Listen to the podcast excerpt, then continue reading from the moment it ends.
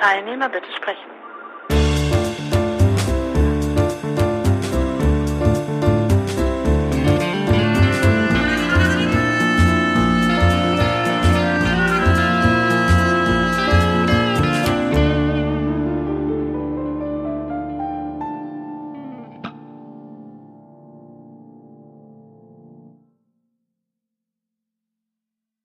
So, ähm, heute spreche ich mit dem Marcel Schütz über ähm, ja, so ein bisschen Arbeitswelt und, und Privates.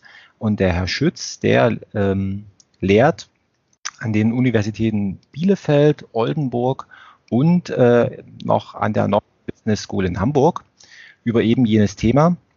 Und das Interessante an dem Herrn Schütz ist, dass er nicht nur in der Universität gewesen ist oder noch ist, sondern er ähm, hat auch praktische Erfahrung, also im Sinne von ähm, sozusagen, was kommt aus der aus der Universität dann im echten Leben draußen an und äh, wie kann das möglicherweise sogar zurück ähm, ja zurücktransportiert werden.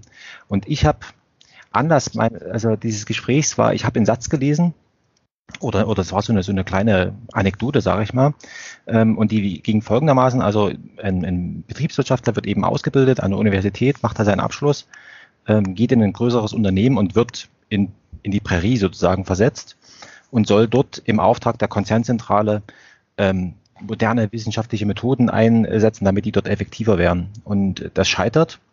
Und das scheitert äh, auf, also eigentlich ganz klassisch, äh, weil die Arbeiter sagen, also wenn wir jetzt hier schon so lange auf Arbeit sind, dann möchten wir wenigstens leben und äh, sozusagen wir wollen kein Wurmfortsatz oder kein, keine Erweiterung der Maschinen sein.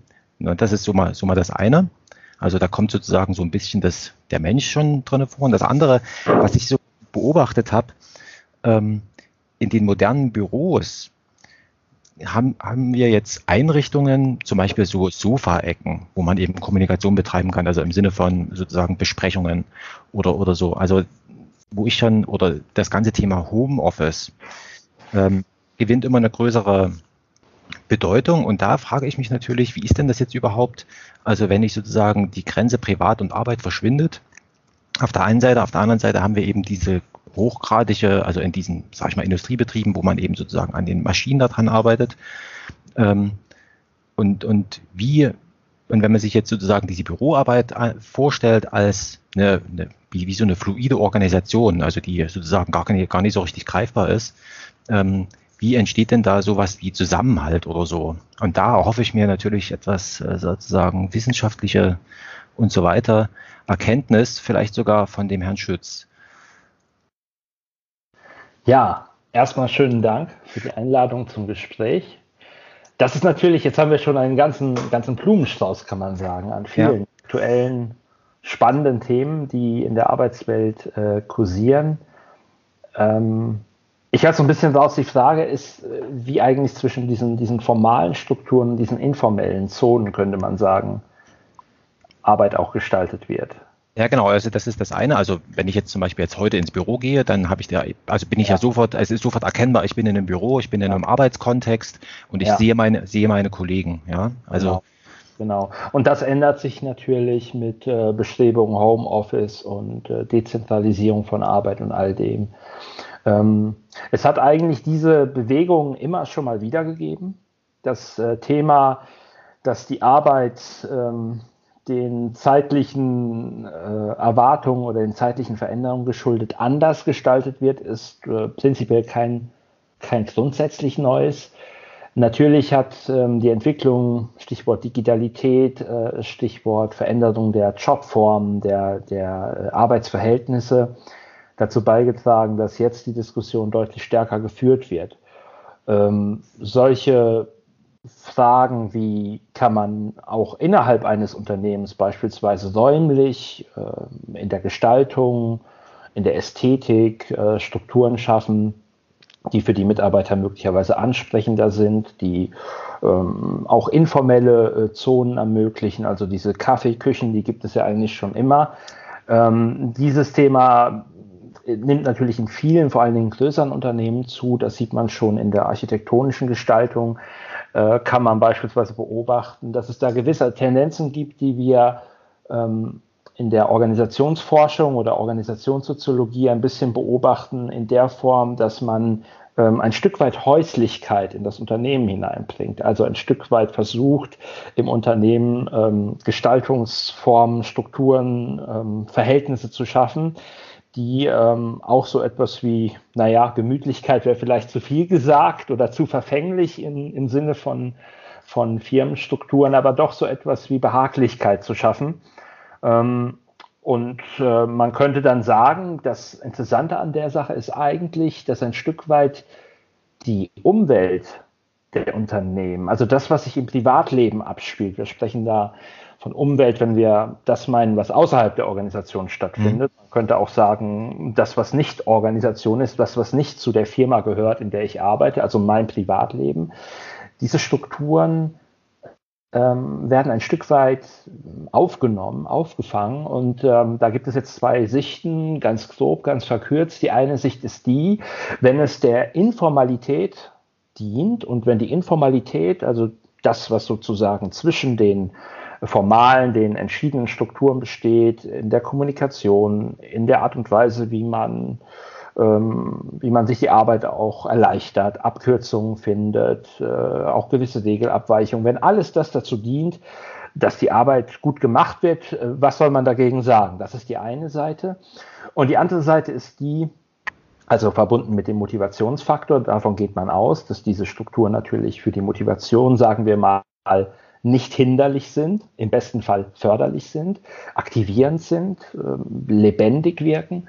Ähm, das ist die eine Seite. Und die andere Seite ist die, dass man aber auch sagen könnte, ein Stück weit findet, wenn man es etwas, etwas skeptischer sagen will, findet auch ein bisschen was Übergriffiges statt. Also man versucht natürlich auch ein Stück weit in die private Struktur hinein zu, hineinzugreifen und ähm, manche Angebote in Unternehmen die, die sehr auf das Privatleben aus sind, also sportliche, kulturelle Dinge, die, die werden äh, nachgefragt von den einen, aber auch nicht von allen. Und äh, manche Mitarbeiter sind nach wie vor auch ganz glücklich, wenn sie vielleicht am Freitag, so wie heute Abend, äh, auch mal sagen können, meine liebe Firma, ich habe dich zwar gern, aber wir sehen uns erst am Montag wieder. Und das ist auch gut so. Ja, ja, genau. Und, und da gibt es ja noch sozusagen, also gerade mit diesem Homeoffice und so weiter, ähm, da gibt es ja so die Extremform. Also ich kenne das, also ja, also von, von Microsoft in, äh, in München, die haben, also kurz gesagt, die haben sozusagen aus irgendwelchen Gründen, die, die sie jetzt nicht offengelegt haben, haben sie dort ihre Bürostruktur komplett umgebaut und sozusagen im Grunde genommen ist man nur zufällig im Büro, ähm, weil es nicht anders geht. Und ansonsten findet das im Grunde genommen das ganze Firmen, also die Leistungsausstellung würde man jetzt als BWLer vielleicht sagen, findet außerhalb der, der, der, der Firmenräume statt. Und da ist natürlich das Ding, ich stelle mir das dann so vor, also ähm, wenn jetzt gar nicht mehr so richtig unterscheidbar ist, ich mache mein Skype auf und ob das jetzt nun Freunde oder Kollegen sind und so weiter und ich, wenn ich jetzt sozusagen bin ich ja in diesem privaten ähm, ähm, Kontext, also und ich habe noch nie so richtig verstanden oder ich stelle mir das irgendwie sehr seltsam vor, für jemanden, der diese, diese Homeoffice-Regelung sozusagen an der teilnimmt,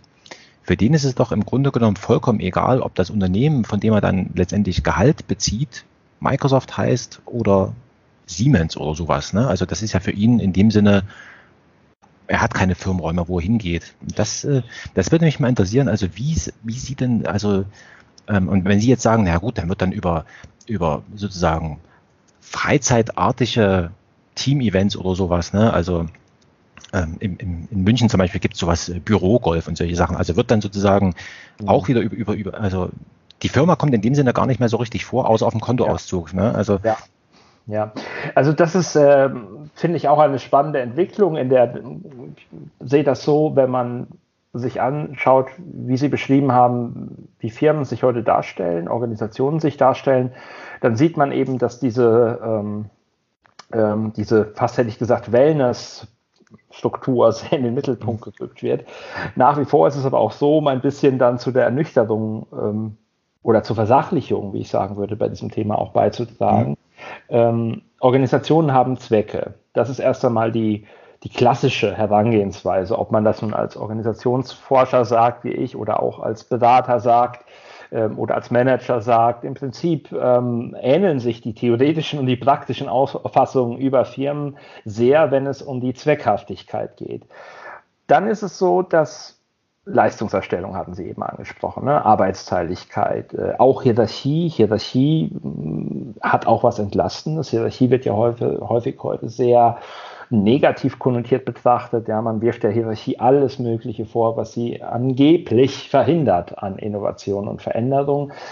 Das ist zum Teil, wie so vieles in der Beschreibung der Arbeitswelt, zum Teil hat es einen wahren Kern und auf der anderen Seite kann man sagen, dem gegenüberzustellen oder in Rechnung zu stellen, ist aber, dass Hierarchie auch entlastet.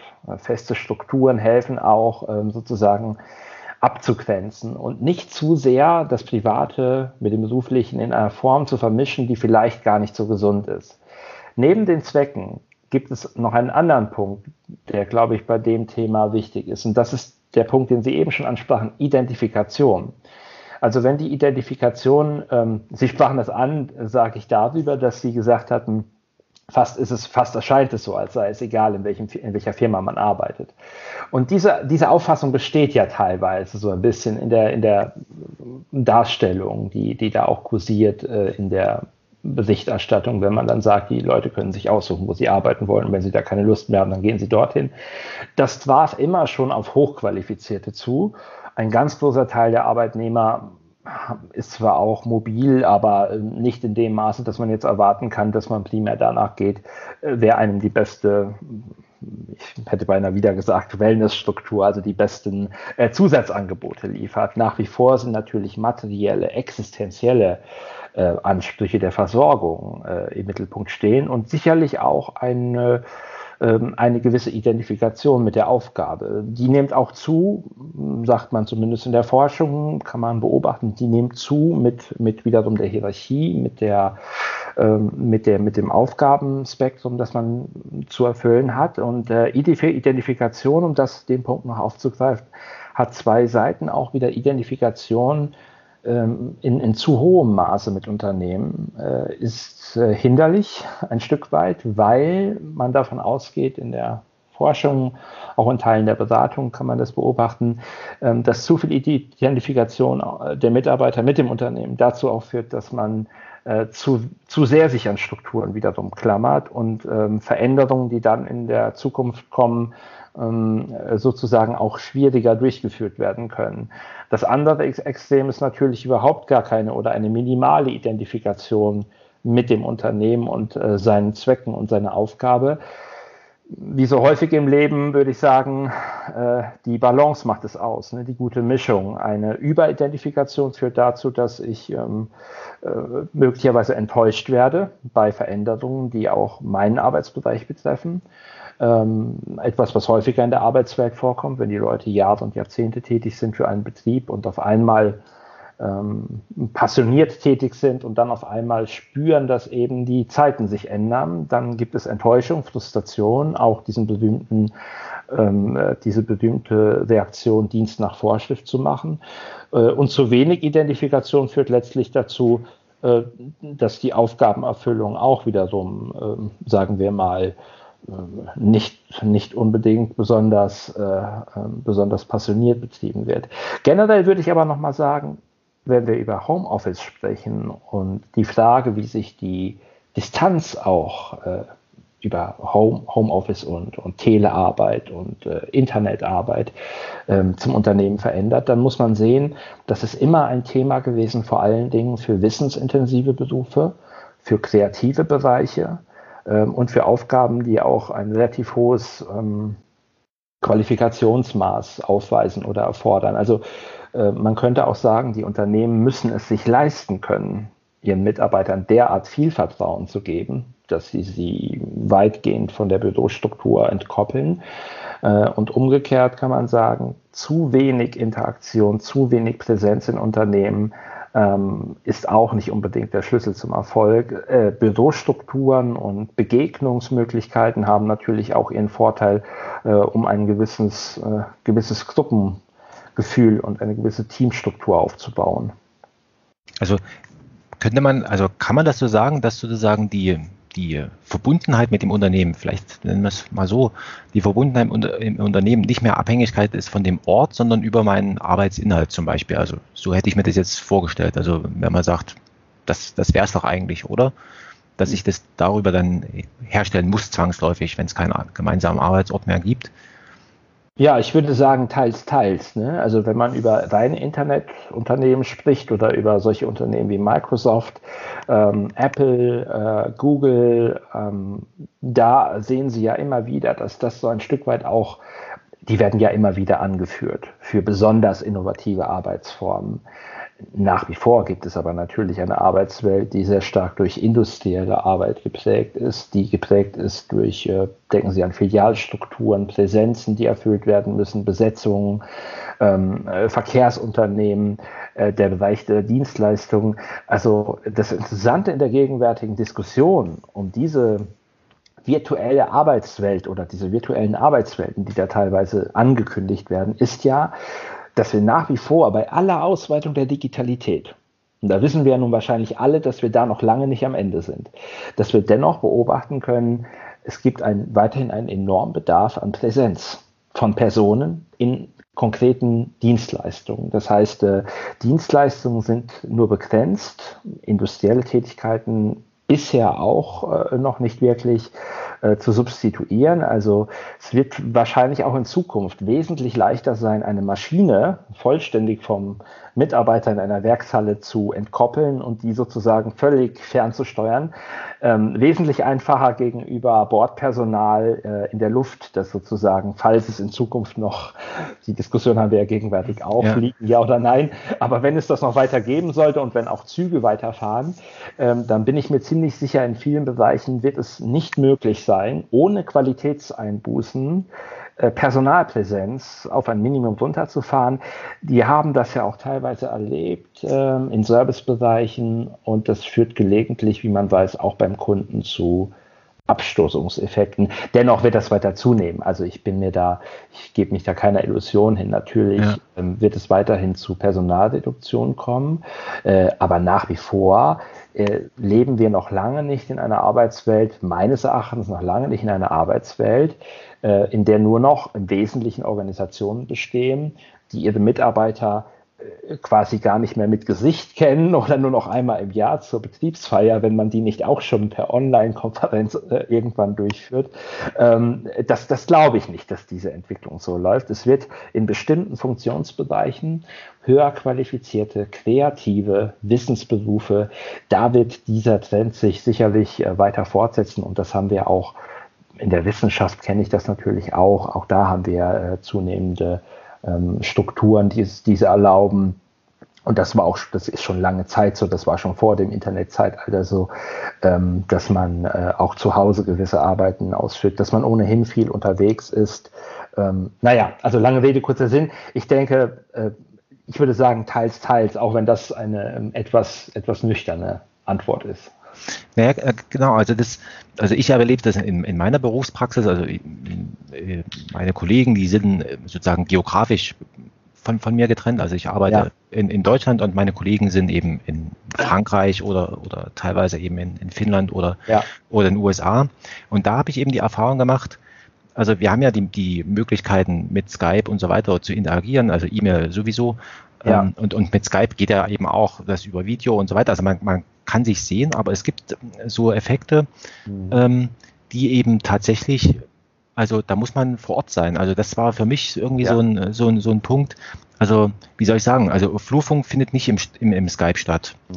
Ähm, und, dann, okay. und, der, und, und, und der berühmte kurze Dienstweg, der geht eben auch nicht. Also zumindest, ja. also wird es dann komplizierter, das, das irgendwie äh, darzustellen. Aber ist es, aber jetzt müssen wir nochmal auf diese Hierarchie da irgendwie kommen. Mhm. Weil im Grunde genommen ist doch diese, also ich habe überlege jetzt, es wird auch, also wir haben ja sozusagen eine unglaubliche Produktivitätssteigerung und so weiter. Und jetzt könnte, jetzt könnte man ja auch überlegen, sagen, na gut, also ähm, sozusagen, jetzt kann ja niemand mehr sehen, prüfen, wie auch immer, also wie ist denn jetzt meine Effizienz tatsächlich? Also ähm, sozusagen so und dass, dass das diese sozusagen ver, vermehrte Ver Freizeitlichung sozusagen der Arbeitswelt, wenn man es vielleicht mal so mal ähm, und sozusagen immer meine Arbeit findet eben mehr auf meinem unmittelbaren Laptop zum Beispiel statt, als im Zusammenhang, im, im direkten Gespräch mit irgendwelchen anderen Leuten, die da irgendwie noch mitwirken müssen, ähm, dass das nicht vielleicht auch irgendwie so ein komisches Ding ist,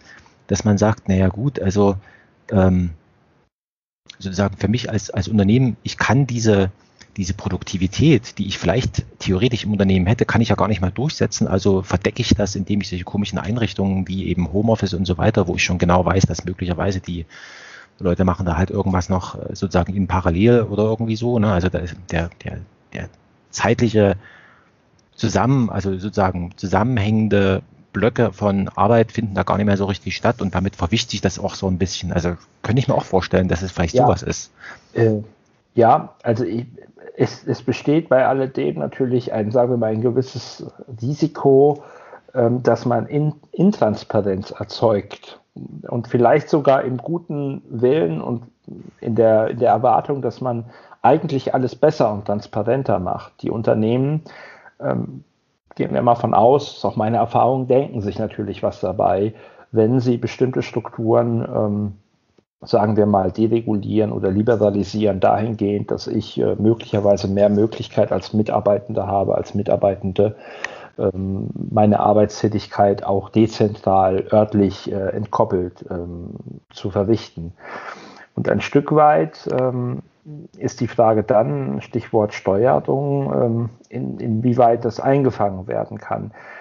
Man sagt, da gibt es ein paar Stimmen in der Arbeitsforschung, die, die da hingehen, die untersuchen, also da ist auch schon verschiedentlich untersucht worden und wird auch untersucht und betrachtet, äh, wie diese neuen Shopformen denn realisiert werden, wie das eigentlich mit der Flexibilität der Arbeit äh, aussieht.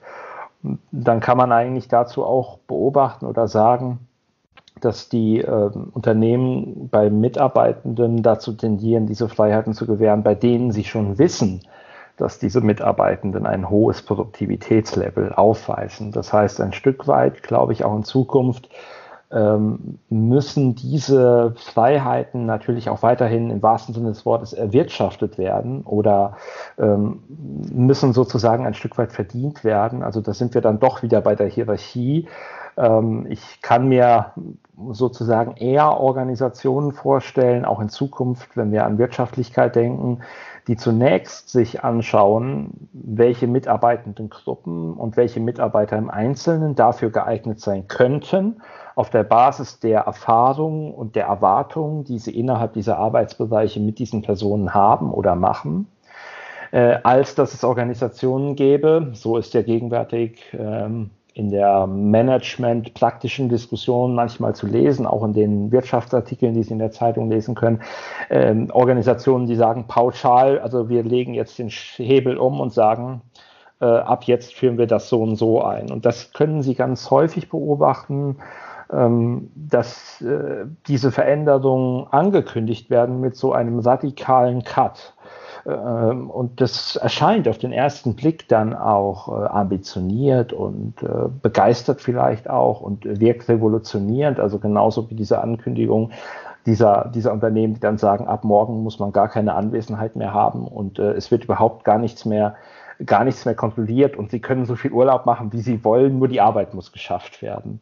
Also das sind natürlich maximale äh, Entkoppelungen, bei denen man eigentlich realistisch davon ausgehen kann, dass ein Großteil der Mitarbeitenden mit sowas einfach schlicht überfordert ist. Meine Erfahrung ist auch, weil wir selbst, wie Sie schon angekündigt hatten, ähm, konkret im Personalbereich tätig, ähm, auch unter den ambitionierten und sehr leistungsintensiven, produktiven Mitarbeitenden gibt es natürlich nach wie vor viele Leute, die sagen, also eine gewisse Struktur ist mir eigentlich ganz lieb. Ähm, und es ist gar nicht so schlecht, wenn man auch irgendwie noch einen Überblick hat, äh, welche Formalitäten zu beachten sind und, und welche, ähm, äh, welche organisatorischen Parameter. Manchmal könnte man ja gegenwärtig, so ist mein Eindruck aus der Forschungssicht, ähm, könnte man ja gelegentlich den Eindruck gewinnen, dass wir sowas haben wie, ja, wie so ein Stück weit eine Diskreditierung der formalen Strukturen. Also so nach dem Motto, alles, was uns sozusagen in Strukturen bringt, ist schlecht und ist negativ und hält auf. Ähm, Aber da kann man ein bisschen gegenhalten und sagen, das ist nun mal das Wesentliche von Organisationen, dass sie äh, etwas schaffen, was der Einzelne nicht schafft, nämlich eine gewisse Disziplin, eine gewisse Hierarchie, Zwecke, Mitgliedschaften, Verträge ähm, äh, zu errichten, Arbeitsteiligkeit äh, aufzubauen und äh, Kommunikations- und Entscheidungsverfahren einzurichten, die eine deutliche Beschleunigung bieten. Und ähm, das heißt für mich im Endeffekt, ähm, es gibt äh, weder äh, sozusagen das Patentrezept der völligen durchstrukturierten Bürokratie. Das hat sich sicherlich auch nicht ähm, äh, bewahrheitet oder äh, auch als erfolgreich erwiesen dort, wo es eingeführt wurde. Es ist aber auch nicht so, dass wir alle nur noch in agilen, völlig losgelösten, dezentralen Strukturen am besten arbeiten können. Da würde ich immer meinen nach wie vor, dass äh, zumindest in der gegenwärtigen, wenn man es ganz hoch hängen will, in der gegenwärtigen ähm, Epoche oder in der Zeit, in der wir uns in westlichen, Indust westlich geprägten Industriegesellschaften, hochindustriellen Gesellschaften befinden, nach wie vor Organisationen ähm, einen gewissen Leistungs- und Produktivitätsvorteil durch ihre Strukturen bieten, der durch Einzelne, die sich auf einem völlig freien Markt schutzlos ausgeliefert sehen müssten. Also gibt es natürlich auch solche Strukturen, so der Einzelne als Ich-Unternehmen gewissermaßen ähm, deutlich weniger Chancen hat, äh, diese Erfolge sozusagen auch aufzubauen. Ja, ich hatte mal einen Ko Kollegen, der hat, also da ging es genau um dieses Thema, äh, sozusagen mhm. Regelungsdichte und mhm. so weiter. Und das war eigentlich, also der hat so äh, gesagt, wo ich dann auch sage, ja, stimmt eigentlich. Er hat gesagt, also das, was, was geregelt ist, im Sinne von äh, sozusagen verfasst.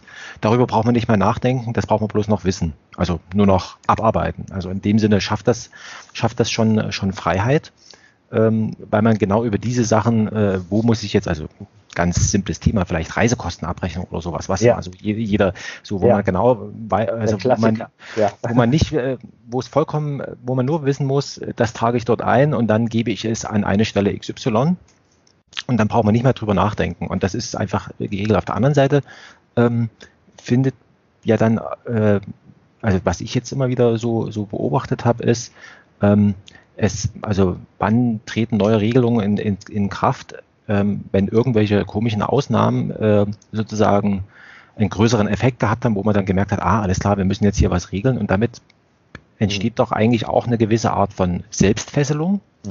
Und wenn wir jetzt sozusagen über diese also immer noch flüssig. Ja, das ist auch, auch eine? Evolution, ne, wenn ich kurz ja. sage. Es ist also quasi auch eine Evolution. Die ähm, Beobachtung von Organisationen zeigt sehr häufig, dass man sehen kann, Organisationen bauen die Regeln äh, natürlich nach ihrem Bedarf. Ein Stück weit ist eine Organisation ja auch etwas, was äh, evolutionär wächst und sich entwickelt.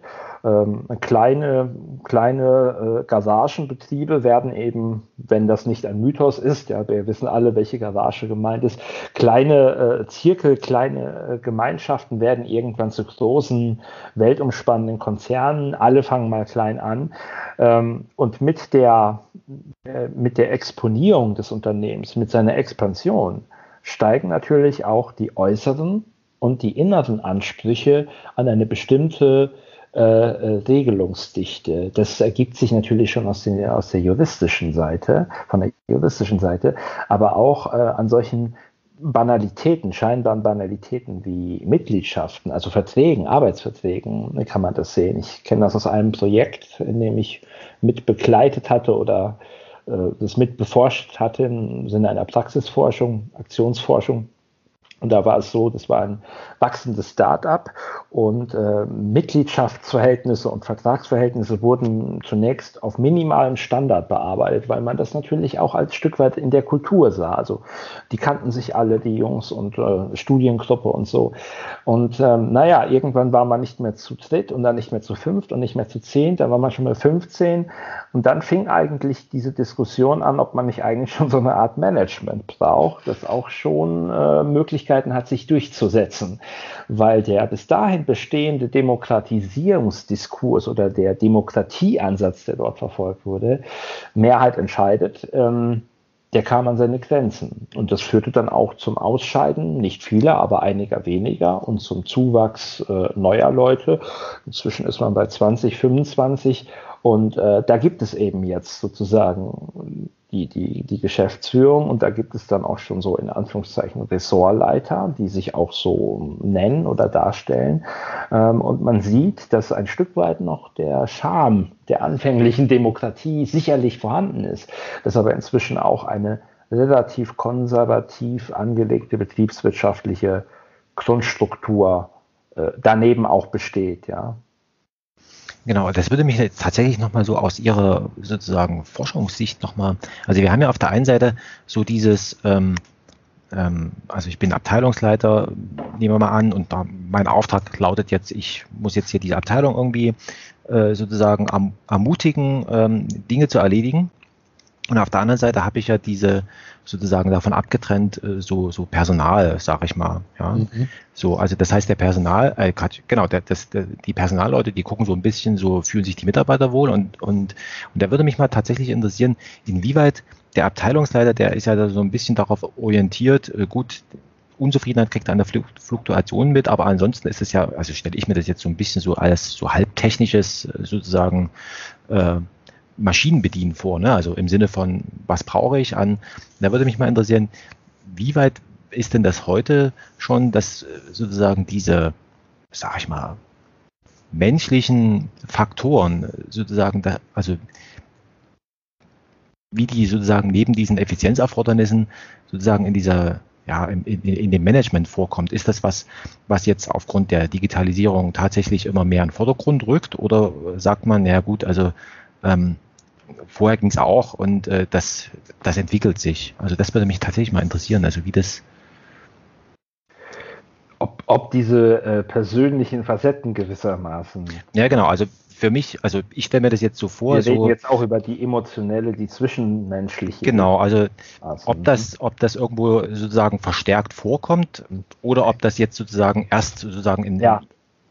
ins Bewusstsein rückt. Ja, also ich, ja, also ich glaube, da äh, ist vielleicht ein guter Punkt, nochmal an ein Thema anzuschließen, das Sie eben schon ansprachen mit Ihrer Erfahrung, wie das aussieht, wenn man über so ganz dezentrale äh, Webkonferenzen nun auch organisiert ist. Also das so zwischen den Zeilen lesen äh, und dass so Flurfunk und solche Dinge nicht mehr vorkommen.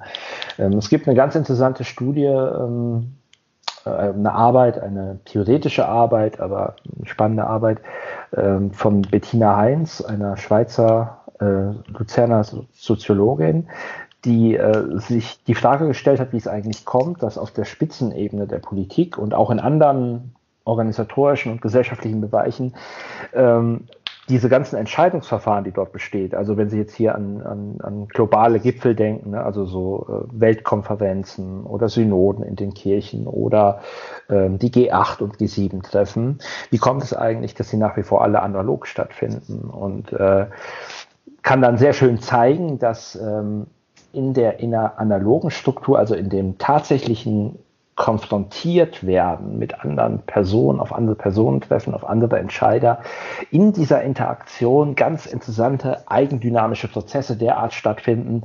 Äh, ich fasse ganz kurz zusammen, dass äh, die Leute am Ende eigentlich in eine Struktur kommen, in eine analoge Struktur kommen, in eine Interaktion kommen, bei der es wesentlich wahrscheinlicher ist, dass sie am Ende zustimmen, als wenn sie das digital machen würden. Also das heißt, diese Interaktion bietet immer noch so etwas von Bettina Heinz nennt das passenderweise Verstrickung. Ich werde eingebunden, ich werde gefordert, ich muss dem anderen ins Gesicht schauen. Der sagt, sprechen wir nach Mittagessen nochmal drüber. Oder ich sage nein und dann gibt es einen Spaziergang und man sagt doch ja. Ähm, also diese Entscheidungsverfahren, die häufig als viel zu teuer öffentlich erscheinen, polizeimäßig, wir kennen das alles, der Hamburger mhm. Gipfel vor zwei Jahren. Ich hatte dann selbst mal einen kleinen Aufsatz dazu äh, geschrieben, speziell mit, aus Anlass dieses Hamburger eskalierenden Gipfels in Hamburg. Und ähm, diese Interaktionsebene, werden Sie häufig feststellen, fällt mir auf, spielt in diesen politisch-medialen Diskussionen kaum eine Rolle. Und äh, Politiker neigen und äh, auch andere Entscheider, jetzt komme ich auf Ihren Punkt zu, zu sprechen, neigen offenbar dazu, dass sie unter persönlicher Anwesenheit so verstehen wir soziologisch Interaktion, also ähm, Personen treffen auf andere Personen, Kommunikation unter Anwesenheit, dass sie innerhalb dessen ähm, mehr tun, anderes tun, äh, Dinge tun, die sie vielleicht auch gar nicht tun wollen, die aber insgesamt dem Ablauf des Verfahrens dienen. Ja, also die haben etwas Einbindendes, Aktivierendes und auch informelle e Effekte auslösendes. So, und jetzt komme ich auf den anderen Punkt. Wie sieht das aus mit, mit solchen Sachen in Unternehmen? Ich denke, auch hier ist es ganz wichtig zu sehen, dass man in Interaktion nach wie vor weiterhin und, und äh, ungebrochen, also in persönlichen Aufeinandertreffen, äh, gerade in brenzligen Situationen, in schwierigen Entscheidungslagen, äh, tatsächlich Effizienz, wenn man so will, und auch Effektivität Vorteile da dahingehend gewinnen kann, dass man möglicherweise auch Umwege in Kauf nimmt. Also dass man sozusagen auch persönlichen Aufwand betreibt, dass man auch sagt, nein, das kürzen wir jetzt nicht ab nach dem Motto, du bekommst einfach hier einen Bescheid, das hast du zu tun und äh, die und den Abteilungsleiter servieren wir nicht über eine Webkonferenz ab. Ne? Es ist, ähm, glaube ich, also weiterhin der Faktor, dass äh, diese ganze Diskussion um Emotionalität, Zwischenmenschlichkeit, persönlichen, persönlichen Kontakt, dass man das eigentlich meines Erachtens, Sie fragt mir nach der Forschersicht, sehr stark über Interaktion und die positiven Effekte die persönliche Anwesenheit hat, äh, betrachten kann. Und da könnte man nun auch sagen, dass es einem einerseits darum geht, dass alle humaner miteinander umgehen. Auch das steckt ja manchmal in dieser Diskussion um emotionelle, zwischenmenschliche, men äh, humane Faktoren sozusagen. Äh, das, das muss man aber auch immer wieder im Kontext, denke ich, sehen, der jeweiligen Organisation. Natürlich ist, äh, ich kann das nachvollziehen, es geht mir genauso, Ihnen sicherlich auch, jeder ist äh, froh und glücklich glücklich, wenn er mit Leuten zusammenarbeiten kann, die er persönlich äh, im besten Fall sogar sympathisch findet, mit denen es angenehm ist, auch den einen oder anderen Schwatz äh, zu halten und äh, ein bisschen sozusagen ähm, in der sozialen Struktur sich eigentlich ganz wohl zu fühlen und zu sagen, also ich bin hier motiviert und ich habe keine Probleme mit den Leuten, die haben keine Probleme mit mir, eigentlich kann es mir doch ganz gut gehen. Das ist aber auch nicht immer der Fall. Und natürlich wird man immer auf Leute treffen, gerade in Organisationen, die man ja privat, das muss man sich vor Augen führen, äh, nie eigentlich wahrscheinlich kontaktieren würde. Äh, Organisationen oder Arbeitsumfelder äh, in Form von Verwaltung, Behörden, Firmen, selbst in der Kirche wird man das beobachten können oder in Vereinen. Man trifft auf Personen, die alle aus Neigung zu einem bestimmten Thema oder mit dem Zweck Geld zu verdienen und sich auch im besten Fall natürlich auch äh, in ihrer Fachlichkeit auszuleben und selbst zu verwirklichen, das vielleicht auch, aber vor allen Dingen auch existenzielle Sicherungen zu betreiben, die deshalb in ein Unternehmen eintreten. Ähm, und das, was man dann so mit Freundschaft oder mit gutem Auskommen ähm, verbindet, das ist ja in vielen Fällen eher etwas, was wachsen muss und was auch eine gewisse Natürlichkeit äh, aufweisen muss. Und diese Natürlichkeit dieser freundschaftlichen oder dieser Intimbeziehung, Intimkommunikation, darf man nicht falsch verstehen. Wir verstehen das in der Soziologie ja. als besonders starke Näheverhältnisse oder auch fast familiäre Strukturen. Das kann man, äh, das können Organisationen eigentlich nur sehr schwer und das finde ich interessant an der Stelle imitieren und dennoch versuchen sie das zunehmend. Ähm, nur ist es so, äh, Freundschaften kann man sich aussuchen, persönliche Kontakte, Partner aller Art kann man, kann man sich aussuchen. Ähm, in, in Organisationen kommt man erst einmal in eine Zweckgemeinschaft und alles, was dann dort äh, auf persönlicher Ebene entsteht, äh, das muss irgendwo natürlich auch ähm, gedeihen, das muss irgendwo auch wachsen können. Insofern würde ich sagen, ist zu viel, ist zu viel dessen auch wieder problematisch, ähm, weil es ein Stück weit die, die, die Zwecke, die Organisationen haben, auch ähm, aufhalten kann. Da wäre ja mein Argument, ähm, oder stören kann, da wäre mein Argument, dass die Hierarchie genau hier hilft. Die Hierarchie sagt, äh, auch wenn ihr beiden euch nicht sympathisch findet, äh, oder jetzt nicht zusammen ein Bier trinken wollt, werdet ihr doch sicherlich im Rahmen eurer dienstlichen Pflichten einen Weg finden, professionell uns zu zeigen, dass ihr loyale gute Mitarbeiter seid. Und ich habe schon sehr häufig erlebt, dass die Leute beachtliche Leistungen von, auch von Leuten, die etwas Personen, die höher in den Organisationshierarchien stecken, stehen, die es tatsächlich schaffen, auch über ihren Schatten zu springen und selbst bei bestehenden ausgeprägten Animositäten oder Konkurrenzen dennoch im Rahmen ihrer dienstlichen Pflichten einen angemessenen Umgang mit den anderen Personen suchen. Sowas finden Sie niemals in, im Privatleben. Dort sagt man einfach Tür zu und äh, damit will ich nichts zu tun haben. Organisationen schaffen es, Leute zusammenzubringen, die freiwillig ähm, wohl gar nicht zusammenkämen. Das ist interessant, das, ähm, das lässt mich gerade was überlegen. Also in, in so einer Organisation, da haben wir ja immer sozusagen die Stelle und dann die Person, die da auf dieser Stelle drauf sitzt. Und genau, das ist die Basis des Ganzen, ja. Genau, und jetzt stelle ich mir gerade vor, also dann wäre es ja, so wie Sie das jetzt hier beschreiben, dann wäre es ja tatsächlich unmöglich. Also wenn wir uns jetzt so ein digitales Unternehmen vorstellen, wo jetzt Persönlichkeit, also man kennt sich vielleicht gar nicht mehr, ne? also im Sinne von, von persönlich, dann wäre es trotzdem unmöglich, sozusagen einen Kollegen durch den anderen auszutauschen. Die können vielleicht beide das gleiche irgendwie, also sozusagen, also fachlich würde es nie auffallen, dass das, dass die, dass die sozusagen gar nicht mehr, also A ist nicht mehr A, sondern A ist jetzt B und B ist jetzt A. Also das würde dann trotzdem nicht funktionieren, weil durch das sozusagen Soziale, was irgendwie so mitschwingt und was tatsächlich irgendwie notwendig ist, ähm, ähm, das verhindert das wahrscheinlich, oder? Ja, also der klassische Gedanke ist ein guter Punkt. Interessanter Punkt ist ja eigentlich, dass die Stelle jederzeit neu besetzt werden soll. Unabhängig von der Person besetzt werden soll.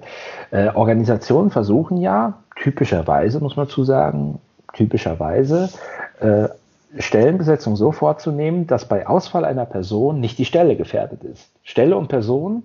Äh, Stellen sind langlebiger als Personen, manchmal so, sogar biologisch, äh, sehr häufig aber was die Dienstzeiten angeht. Es kommen natürlich auch Fälle vor, dass man sagt, wenn die Stelle ausläuft, wenn die Person in Rente gibt, wird die Stelle geschlossen. Personalabbau, Umstrukturierung, das gibt es. Aber der eigentliche Clou, wenn man so will, das Raffinierte ist, dass man ein Stück weit und das klingt jetzt wirklich paradox und, und merkwürdig, ein Stück weit eine bewusste Depersonalisierung von Stellen in, der, in ihrer Einrichtung vornimmt. Das heißt, die Idee ist, die Stelle soll nicht abhängig davon sein, dass eine bestimmte Person, so das Ideal, es gibt in der Praxis natürlich gegenteilige Fälle, aber das Ideal ist, die Stelle soll nicht durch eine Person, ich sag mal, korrumpiert werden.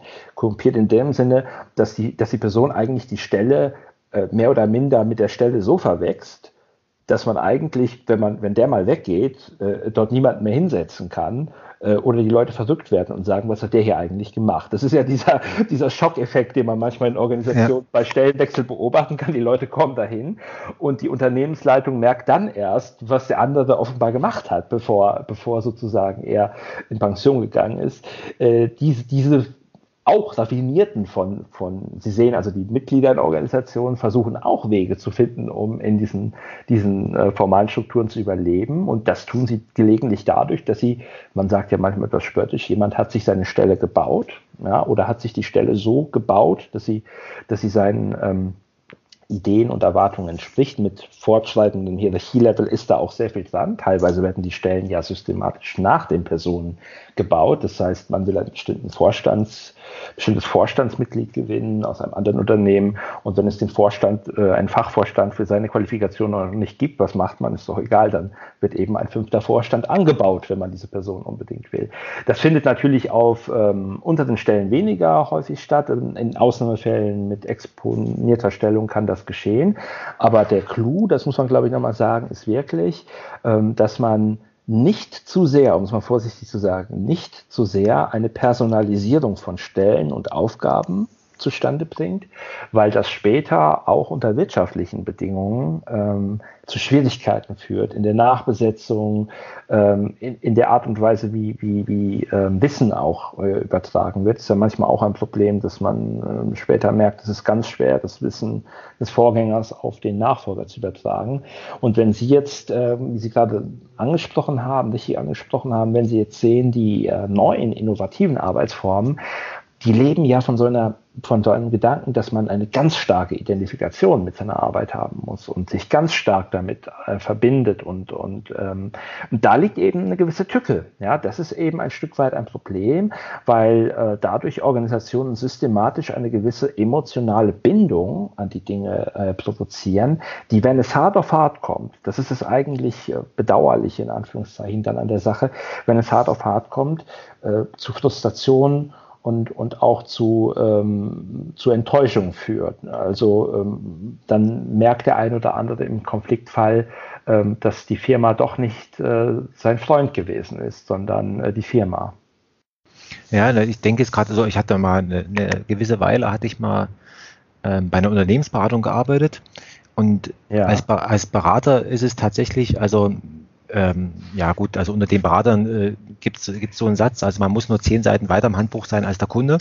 Ja. Und, äh, äh, das ist der eine Satz äh, sozusagen, den man sich merken muss. Und das andere ist, ähm, ein, äh, als, als Berater stellt man im Grunde genommen nur Fragen. Ja. Äh, weil woher soll ich wissen, wenn ich jetzt in so ein Unternehmen gehe, woher soll ich wissen, was die dort machen, was der warum die das machen und so weiter, die, die Lösung für bestimmte, also technischer Natur. Also ich habe so Softwareberatung gemacht. Man, man, lässt quasi das Unternehmen für den Berater arbeiten. Genau, also für, ja. für, wo ich da hingekommen bin, ähm, also sozusagen die, die, die Lösung, äh, sozusagen, die dort zu implementieren war, also technischer Natur und wie das alles miteinander zusammenhängt, hängt, ja. äh, das, das, das, weiß im Grunde genommen nur, nur die Kundschaft. Und dann ja. war aber so ein, so ein Paradox, dass auf der anderen Seite, also sozusagen die, die erfolgreichen, also in Anführungszeichen, also wirtschaftlich erfolgreichen Berater, die hatten, ähm, das ist der dritte Merksatz, ähm, die haben dann immer gesagt, also ähm, IT-Business ist People-Business. Also du musst mit den, mit den Leuten sprechen, obwohl das dem ja. Anschein na, nach, also hieß es immer, es ist ja eher eine technische Geschichte, die dort, also du, du gehst da hin, äh, machst deinen Laptop auf, äh, baust den da irgendwas ähm, und, und gehst wieder sozusagen. Aber auf, und, und das ist so ein bisschen so das, das Paradoxe und jetzt, und ähm, das glaube ich, das ist vielleicht schon tatsächlich eben, und da sind wir jetzt immer wieder bei diesem Privat, also man bringt da seine, seine Beraterpersönlichkeit, heißt es ja, dann bringt man, bringt man ja mit. Ist das, das würde mich auch mal interessieren, also wie als äh, sozusagen als Personalmensch oder der sich eben mit solchen Sachen damit zu beschäftigen hat, wie mache ich denn so Stellen und so weiter. Also ist es sinnvoll, solche Sachen zu verhindern? Also im Sinne von, also da sozusagen Knüppel zwischen die Beine und, und zu sagen, nee, also dieses Persönliche und die Persönlichkeit da so tief mit reinzubringen und sozusagen dort, das ist vollkommen, also das, das ist im Grunde genommen sinnlos oder nein, ich will nicht sagen sinnlos, aber es ist hinderlich oder wird das in Zukunft noch tatsächlich, weil ich habe so die, die Vermutung, also dass wir mehr in diese sozusagen ja. menschenbezogene Arbeitswelt hinein geraten. Ich denke, es ist, es ist letztendlich also einen Punkt gebracht, wenn ich kurz sagen sollte, dann würde ich sagen, es hängt von den Erwartungen der Organisationen ab. Wenn die Erwartung ist, äh, die Organisationen könnten systematisch die persönlichen Beziehungen von ihren Mitgliedern managen, in der Erwartung, dass sie dann besser zusammenarbeiten, dann wäre ich skeptisch. Wenn man sagt, äh, es gibt ohnehin so einen informellen Raum, der in Organisationen genutzt wird, also äh, Absprachen, Routinen, äh, Dinge, die sich eingespielt haben zwischen den Leuten, ähm, die vielleicht jetzt auch nicht immer nach dem Protokoll sind, sondern ein Stück weit eben auch gewachsen sind durch persönliche Kontakte. Äh, das hat es immer gegeben und das ist das Selbstverständlichste überhaupt an Organisationen. Ähm, wir haben in der Organisationsforschung eigentlich schon seit Jahrzehnten, eigentlich weiß man das schon mindestens ein halbes, wenn nicht ein Jahrhundert, äh, dass es neben dieser formalen Wirklichkeit eine informelle gibt. So, und das kann man im Wesentlichen so unterscheiden, so machen wir das in der Forschung, dass man sagt, ähm, Formalität, das ist im Wesentlichen das Entschiedene, das ist das äh, offiziell Gegebene, das ist das Regelwerk und Informalität ist das Unentschiedene. Das ist das sozusagen, was bewusst nicht geregelt wird, weil man dadurch Motivation möglicherweise beschneidet, was man gar nicht will. Also Überregelung kann ja auch nachteilig sein für die äh, in, für die Bereitschaft, äh, gute Arbeit zu erbringen, weil man sich einfach eingeengt fühlt. Äh, oder das ist die andere Seite, also das ist jetzt, äh, was man nicht regeln will, und die andere Seite ist das, was man auch gar nicht regeln kann. Man kann nicht äh, als Organisation in jeder Hinsicht Mikrosteuerung betreiben, dass man sagt, also wir stellen jetzt alles hier unter Kontrolle. Ähm, da sind Organisationen meistens, also wenn ich sage Organisationen, dann würde ich sagen, da sind heute äh, moderne Firmen und große Apparate eigentlich schon so weit, dass sie wissen, äh, wir haben verschiedene Bereichskulturen, wir haben verschiedene Abteilungskulturen, äh, wir, wir sind zwar eine Unternehmensfamilie, aber du kannst nicht einfach so durchs Unternehmen gehen und kannst sagen, ab morgen wird aber links gefahren und nicht mehr rechts gefahren. Das ist, ähm, ist schon in diesem Change Management Veränderungsprozessen, die Sie ja sicher auch kennen. Mhm. Ähm, schon da hat sich diese Idee, äh, einmal alles ausrollen von vorne an und dann sozusagen nur noch abarbeiten, die hat sich als, äh, sagen wir mal, gelinde gesprochen, äh, nicht unbedingt äh, effizient und ertragreich erwiesen. Ich habe verschiedenste Change Management Prozesse als Forscher, aber auch als Praktiker in Anführungszeichen, also als Berater oder ehemaliges Unternehmensmitglied mitverfolgt und begleitet und beforscht. Und was man da immer wieder sieht, ist äh, nicht in allen Prozessen, es scheitert nicht alles. Es gibt ja immer so Horrorquoten, das ist bestimmt auch übertrieben, aber es gibt eine ganze Reihe von Projekten, die mehrfach modifiziert werden müssen, weil man merkt, der opponiert und der ist nicht dafür und da haut der Betriebsrat dazwischen. Und in vielen Fällen könnten sie eigentlich hergehen und könnten sagen, jetzt spricht der Vorstand ein Machtwort. Punkt. Es wird aber gar nicht getan, weil man weiß, dass man dadurch noch mehr Öl ins Feuer gießt. Und äh, Mitarbeiter haben ja auch, wie man weiß, also auch wieder aus Wissenschaft weiß, aber auch aus Beratungserfahrung weiß, Mitarbeiter finden ihre Wege, äh, dezenteste Formen der Sabotage anzuwenden, wenn sie das Gefühl haben, dass sie selbst in ihren Aufgaben, in ihren Arbeitsweisen derartig beschnitten, benachteiligt oder eingeschränkt werden, dass sie damit äh, unzufrieden sind. Und um dieses Opponieren und diesen Protest und dieses stille äh, Sabotieren äh, zu vermeiden, ähm, gibt es ja schon längst eigentlich dieses auf die Leute eingehen und sie einbeziehen, ja, Partizipation. Ich habe die interessante Beobachtung gemacht, da ging es um den Veränderungsprozess eines ähm, Finanzinstituts und da war es so, die hatten ein, ein Review-Team in einem großen Projekt und da haben die die ganzen Entscheider aus ihren ganzen lokalen Geschäftsregionen, regionalen äh, Geschäftsstrukturen eingebunden.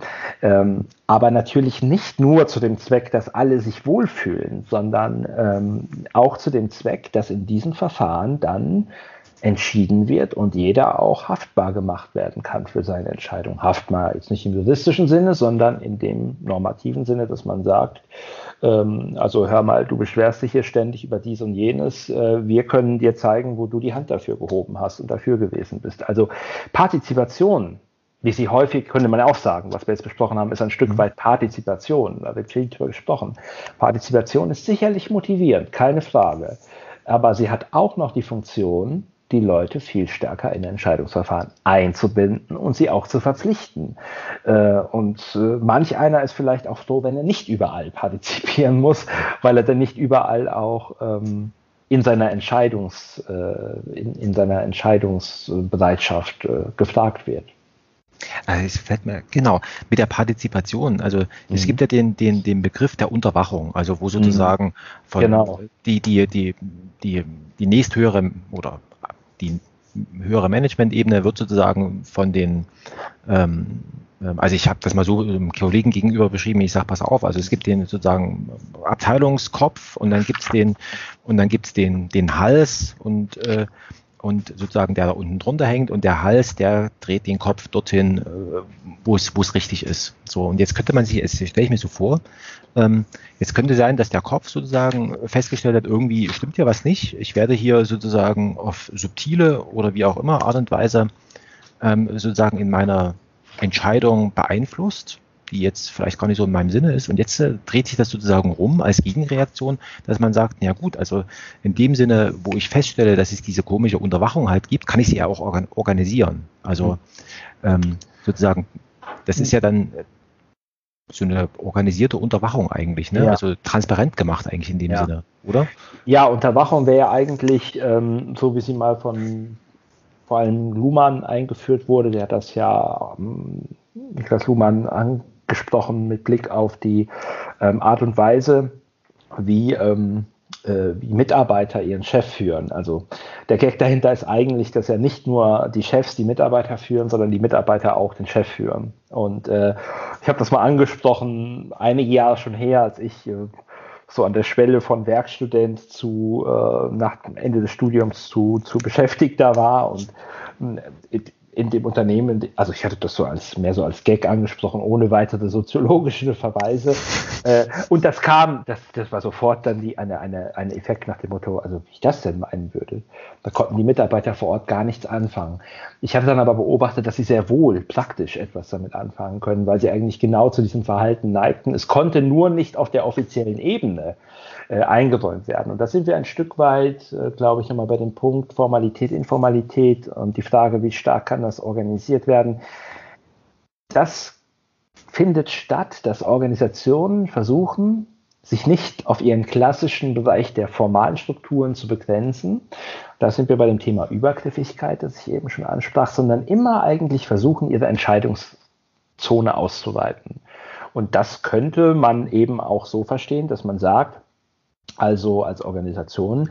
Wir wissen ja, es gibt hier ein Unterleben und es gibt hier eine Unterwachung und es gibt Informalität und es gibt äh, Hidden Agenda und all diese Begriffe Mikropolitik. Es gibt eine ganze Palette an Beobachtungen, die man informellen Samen machen kann in Organisationen. Und das alles gibt es und wir wissen, könnte man jetzt sagen als Organisation, wir wissen, wir können das nicht abstellen, aber wenn wir es schon nicht abstellen können, dann möchten wir es zumindest managen. Da kommt jetzt der trockene Organisations- Soziologe und sagt, also äh, dieses Managen äh, ist, ist ein sehr ambitioniertes Vorhaben. Und äh, eigentlich muss man da aufpassen, dass man nicht mehr Porzellan zerbricht, als man äh, glaubt, äh, ähm, aufstellen oder ausstellen zu können.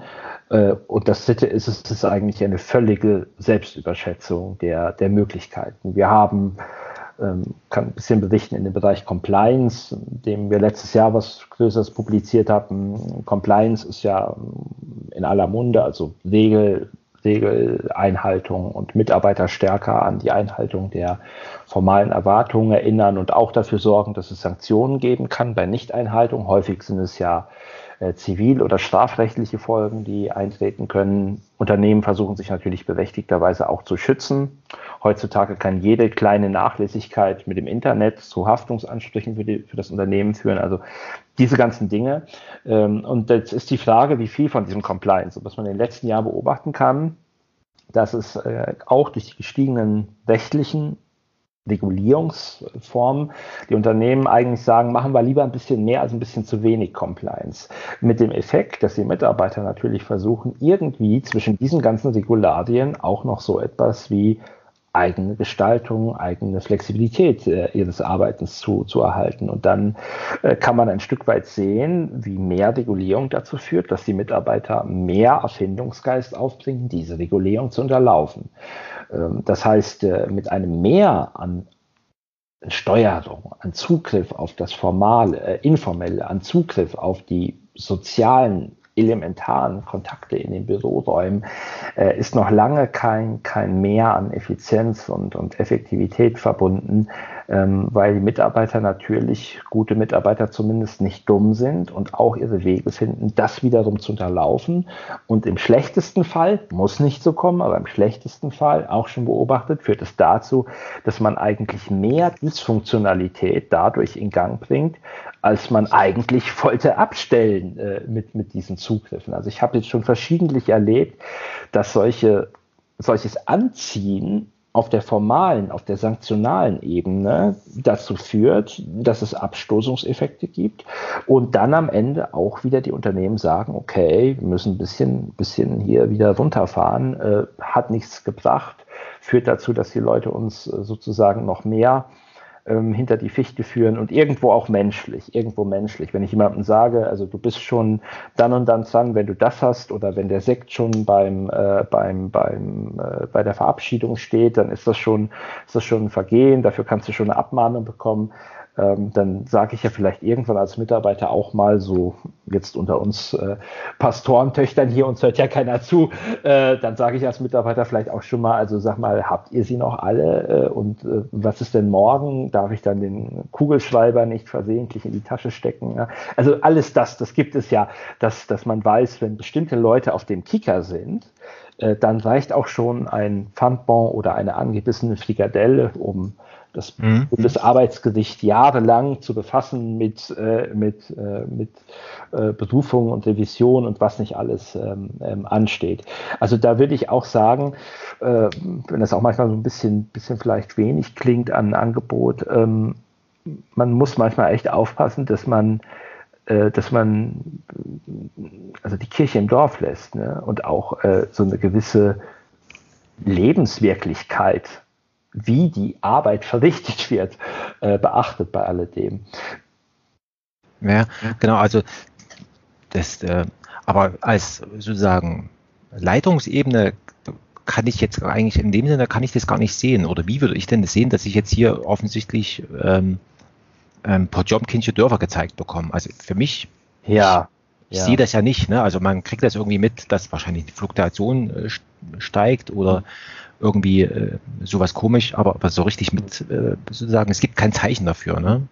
Ja, das ist ja ein ganz typisches Problem äh, oder eine ganz typische Beobachtung, dass man eigentlich, was heißt man, dass in öffentlichen Debatten, wenn es um Krisen geht und Konflikte in Unternehmen, sieht man ganz häufig, dass man sagt, also der Vorstand da, der hat das nicht im Griff und äh, der muss ausgewechselt werden. Und Sie können ja auch sehr häufig beobachten, dass die Leute an der Spitze zuerst fallen, wenn irgendetwas nicht stimmt äh, obwohl, das ist die Kuriosität ein Stück weit an dieser Sache, ganz häufig die oberste Ebene ja gar nicht die bestinformierte ist, weil wir haben ja ein mittleres Management, wir haben bestimmte Formen der Unterwachung, das heißt, es wird selektiv nach oben geweicht, äh, natürlich das, was die mittlere Ebene möglichst gut darstellen lässt und es werden äh, Informationen von oben letztendlich, die müssen auch durch die mittlere Ebene, die werden auch nicht immer unten in der Abteilung ankommen. Das heißt, äh, der mh, äh, sozusagen die Spanne, gerade wenn man an mehrere Hierarchieebenen denkt, äh, von, von denen da oben, die sehen, was die da unten machen und denen da unten, die da sehen, was die da oben machen, die, die kann natürlich so weit sein, dass es auch zu Regelabweichungen kommt. Stichwort äh, VW möglicherweise, genaues weiß man ja bis heute noch nicht, ähm, die jedenfalls dazu führen, dass es auch zu gewissen Verselbstständigungen kommt. Und ähm, Führungskräfte an der Spitze, die das möglichst nicht haben wollen, äh, sind natürlich gut beraten, wenn sie sich Leute suchen aus der Organisation bis in die untersten oder in, bis in untere äh, Ränge die äh, sie ein Stück weit auch als Informanten nutzen. Also äh, ich meine damit jetzt nicht so ein ausgetüfteltes Agenten- und Bespitzelungssystem, hat es auch schon gegeben. Äh, Manager sind ja raffiniert, wenn sie an Informationen kommen wollen, aber ein Stück weit ist natürlich äh, äh, gut auch mal auch mal einen Weg, dass man ist ja auch ein Stück weit äh, Informalität, einen Weg zu finden, um an Informationen zu gelangen, die man, wenn man die Hierarchie einhalten würde, niemals niemals bekäme. Äh, denn auch die Leitung einer Organisation versucht ja, wenn sie sich regelkonform verhalten will, versucht ja nach unten auch die Prozesse einzuhalten. Das heißt, äh, äh, möglichst zu beachten, dass der Abteilungsleiter eigentlich dafür zuständig ist und äh, ihm sozusagen nicht ins Gehege geht. Es gibt aber den interessanten Hinweis von Amina Sehu, Soziologe in München, der mal gesagt hat, ähm, also wozu dienen eigentlich Organigramme? Organigramme sind ja das, was in äh, großen Unternehmen alle zwei Monate geändert wird. Und äh, ich kenne das noch aus eigener Erfahrung. Äh, also wir hatten im Jahr zwei bis vier Organigrammveränderungen. Meistens waren es nur minimale Dinge, aber jede Organigrammveränderung wurde eigentlich angekündigt wie eine äh, besondere liturgische Maßnahme im Gottesdienst, hätte ich beinahe gesagt. Also das waren große Dinge, dann gab es Stundmails und alle wurden informiert, Achtung, Organigrammänderung. Und Amina Sie hat mal diesen, äh, wie ich finde, interessanten Hinweis gegeben, äh, dass Organigramme ja nicht dazu dienen, nicht mehr dazu dienen, dass die Mitarbeiter wissen, mit wem sie kommunizieren sollen, sondern dass die Mitarbeiter wissen, mit wem sie nicht kommunizieren sollen. Ja? Also wenn Sie sich diese feinen Linien da anschauen, die immer abgehen, dann kann man die natürlich immer so konstruktiv, positiv, äh, optimal in der Weise lesen, dass man sagt, aha, der ist mit dem in Verbindung und der mit dem. Äh, aber aus der soziologischen Sicht würde man sagen, eine informelle Wirklichkeit in Organisationen ist die, dass man systematisch versucht, dass bestimmte Leute möglichst nicht miteinander kommunizieren.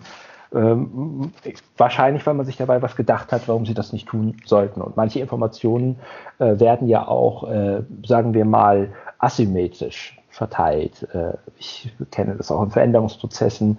Also der Betriebsrat bekommt eine Story erzählt, äh, die Unternehmensleitung bekommt eine Story erzählt und äh, die Mitarbeiter bekommen in ihrer Auswahl für, diese, für dieses Projekt. Es gibt ja immer so ein paar Leute aus den Abteilungen, die dann dazugenommen werden, bekommen eine Story erzählt. Und wenn Sie sich das dann äh, näher anschauen, dann werden Sie feststellen, also es gibt eigentlich ein Projekt, aber es gibt zwei Versionen wie das Projekt ähm, ähm, erzählt wird. Meistens sind es so kleine Dinge, die weggelassen werden, weil sie, äh, falls, vielleicht sind die noch nicht mal tragisch, ne, aber die, die stören schon, um, um Zustimmung zu erreichen. Und genau diesen Punkt, den man beim Betriebsrat nicht sagt, den muss man dann gegenüber der Geschäftsführung besonders betonen. Also überall äh, ist auch, finde ich, das Intelligente, das Faszinierende an Organisationsabläufen. Überall gibt es natürlich eine gewisse Raffinesse, ähm, sowohl auf der persönlichen als auch auf der sachlichen, gegenstandsbezogenen, zweckorientierten Ebene äh, geschickt mit Informationen umzugehen, in einer Weise, die den anderen auch nicht beschämt, äh, aber sozusagen ihn in das Verfahren äh, auch nützlich einbindet.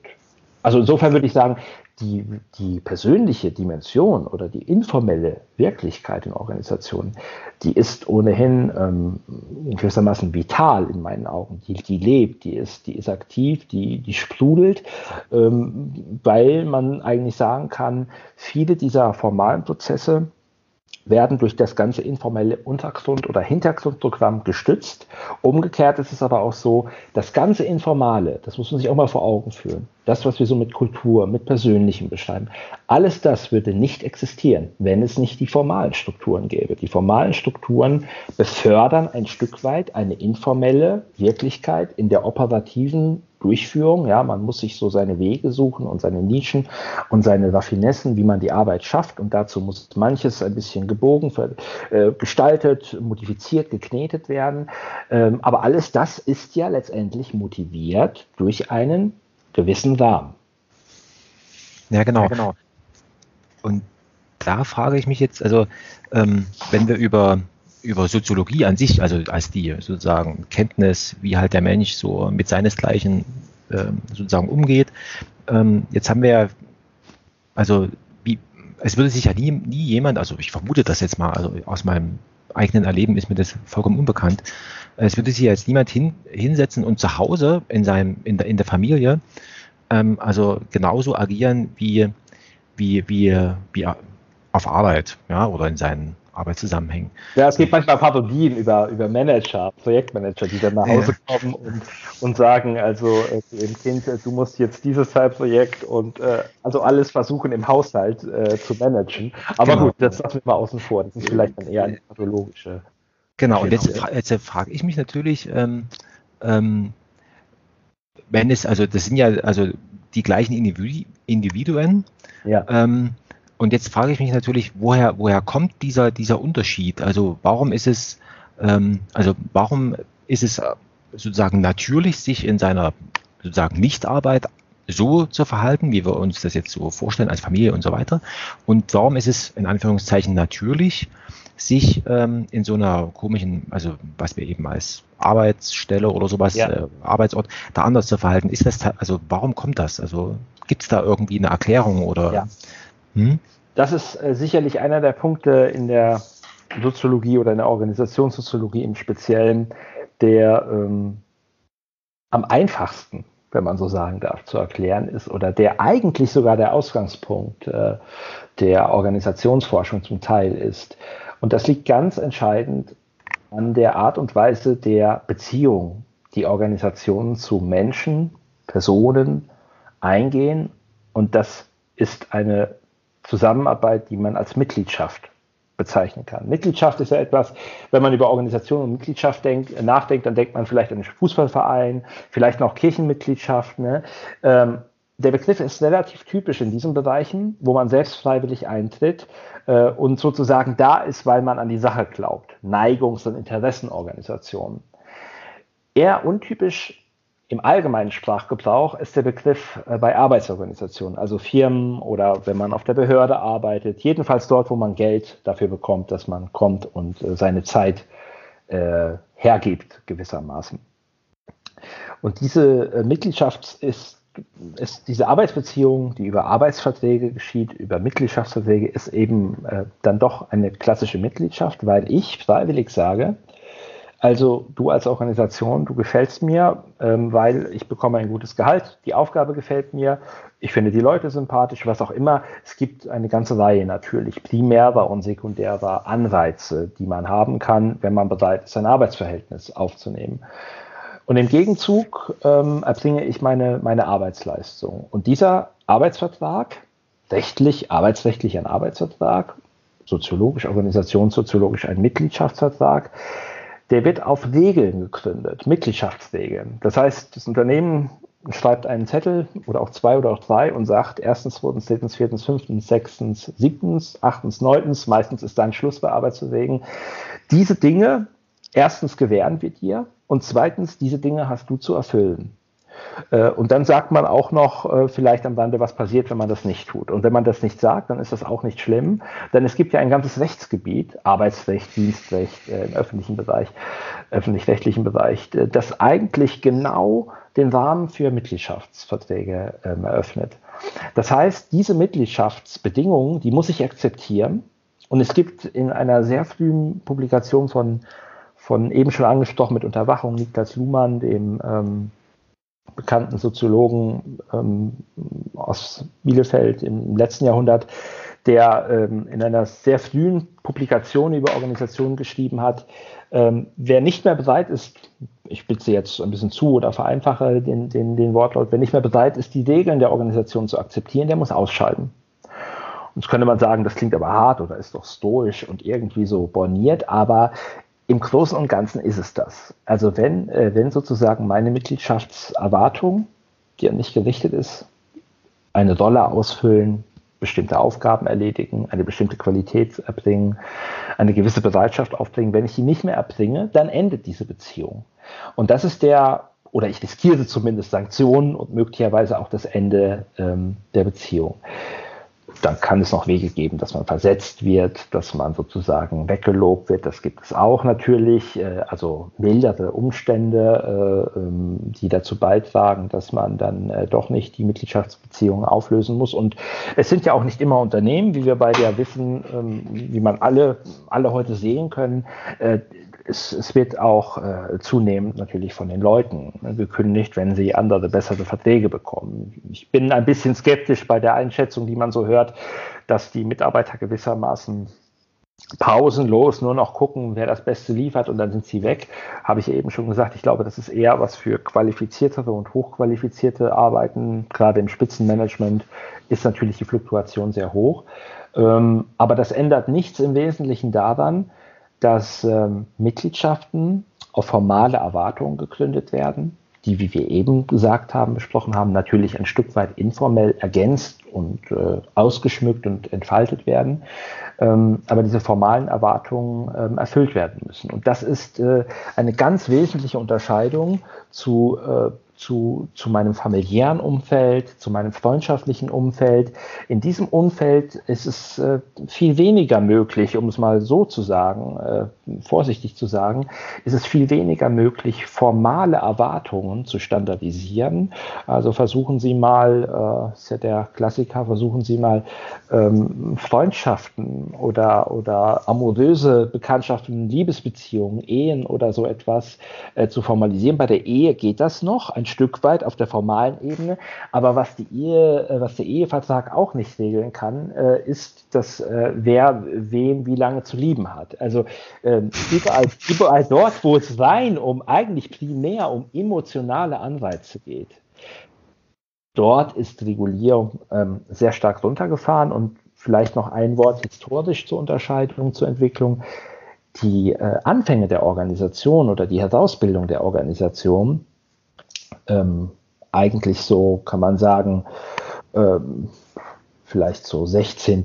Äh, Jahrhundert, also mit der Reformationszeit, äh, da geht sozusagen langsam, äh, kehren dort Freiwilligkeiten ein, also allmähliche Reduktion von Leibeigenschaft, Sklaverei, Abschaffung und auch eine, eine gewisse Deregulierung im Bereich der Stände und der verschiedenen Zünfte, die es gibt. Also es gibt eine ganze Menge, die äh, mit der Entwicklung des Kapitalismus äh, äh verbunden sind, eine ganze äh, Menge an Entwicklungen, die dazu führen, dass die, äh, wie wir das soziologisch nennen, die Totalinklusion, die bis dahin bestand, also jemand ist in einen Stand geboren und qua Stand in, ein, in eine Arbeitstätigkeit geboren und qua Arbeitstätigkeit in ein bestimmtes Besitzverhältnis geboren. Also das ist mit Totalinklusion, totale Einbindung in dieselben Strukturen, in typische Strukturen. Ähm, ähm, das ist damit gemeint. Und heute in der Entwicklung zur modernen Organisation äh, sprechen wir eben nicht mehr von einer Totalinklusion. Wenn jemand äh, äh, aus dem aristokratischen Stand kommt, dann äh, ist er noch lange nicht äh, verdammt, Herrscher zu werden. Die meisten Aristokraten haben ja nichts mehr zu herrschen. Er, er kann dann studieren. Wenn er will, kann er aber auch ganz anderen Dingen nachgehen. Und ein, ein Mitglied aus unteren, eine, eine Person aus einfachen Lebensverhältnissen ähm, sozusagen ist auch frei im Regelfall äh, das Arbeitsverhältnis zu wählen, also unsere heutige Berufsfreiheit, die Organisationsfreiheit. Äh, wir entscheiden durch Freiwilligkeit, in welche Strukturen wir gehen wollen und dort tätig werden wollen. Natürlich gibt es immer noch sowas wie sozialen Background, Einfluss, äh, Leute, die einen dazwischen quatschen oder sagen, du musst aber das tun. Ähm, Im Großen und Ganzen aber basiert das auf Freiwilligkeit. Und das ist im Übrigen auch der große Unterschied zu Familien, wenn Sie mal darauf achten in der Diskussion. Ich hatte letztens ein Interview mit der Hamburger Hochbahn, die wollten ein Interview haben zur Frage, wie familiär kann eigentlich ein Unternehmen sein, weil die gesehen hatten, dass ich an einer anderen Stelle sagte, also Unternehmen als familiär zu bezeichnen, ist gar nicht so, so unkritisch. Und das ist äh, die wesentliche Unterscheidung. Eine Familie äh, kann man sich nicht aussuchen. Die wird man erst einmal hineingeboren. Man kann sich später von der Familie lösen, aber äh, biologisch ist das äh, immer unmöglich ähm, und rechtlich äh, etwas erschwert. Ähm, was man aber äh, nicht ändern kann, ist, dass man aus dieser Familie kommt. Und äh, das ist äh, typisch bei Mitgliedschaften in Unternehmen, die basieren voll und ganz auf Freiwilligkeiten. Und äh, das ist eben schon eine sehr folgenreiche, wenn Sie an die rechtlichen und die formalen Erwartungen herangehen, eine folgenreiche Entwicklung. Wir nennen das in der Soziologie vor allen Dingen mit dem Begriff der, begreifen das mit dem Begriff der funktionalen Differenzierung. Das heißt, es gibt eine Trennung von Rollen. Ich bin Ehemann, ich bin Mutter, äh, ich bin äh, Betriebswirt, ich bin Soziologe, äh, ich bin in einem Handballverein und da bin ich in der Kirche oder auch nicht. Ähm, also die, die Rollenausdifferenzierung ist enorm gestiegen mit dem Ende der Totalinklusion und die Organisationen waren ein Stück weit der Motor äh, dieser Entwicklung, dass wir heute im Wesentlichen freiwillig entscheiden, wo wir tätig werden wollen und wo nicht.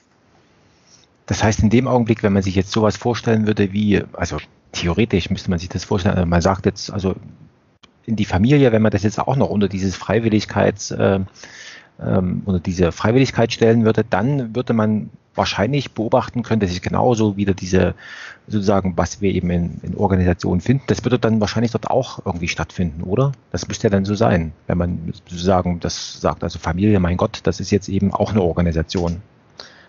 Ja, die würden, die würden wir ja nicht als Organisation ähm, äh, bezeichnen, weil es eben diese, äh, diese Freiwilligkeit nicht gibt. Ähm, eigentlich ist eine Familie, muss vorsichtig sein, wie man das sagt, äh, wie man das sagt. Ähm, eine Familie hat äh, einen gewissen totalitären Ansatz, könnte man sagen, weil sie eigentlich so aufgebaut ist, dass es Eltern gibt und es gibt Kinder und die Kinder haben eigentlich, man kann das jetzt mit modernen pädagogischen Ansätzen natürlich ähm, abmildern und etwas kletten nach wie vor ist es aber so, dass Eltern ein, ein, ein Sorgerecht haben, ein Erziehungsrecht, einen Erziehungsauftrag äh, und auch haften.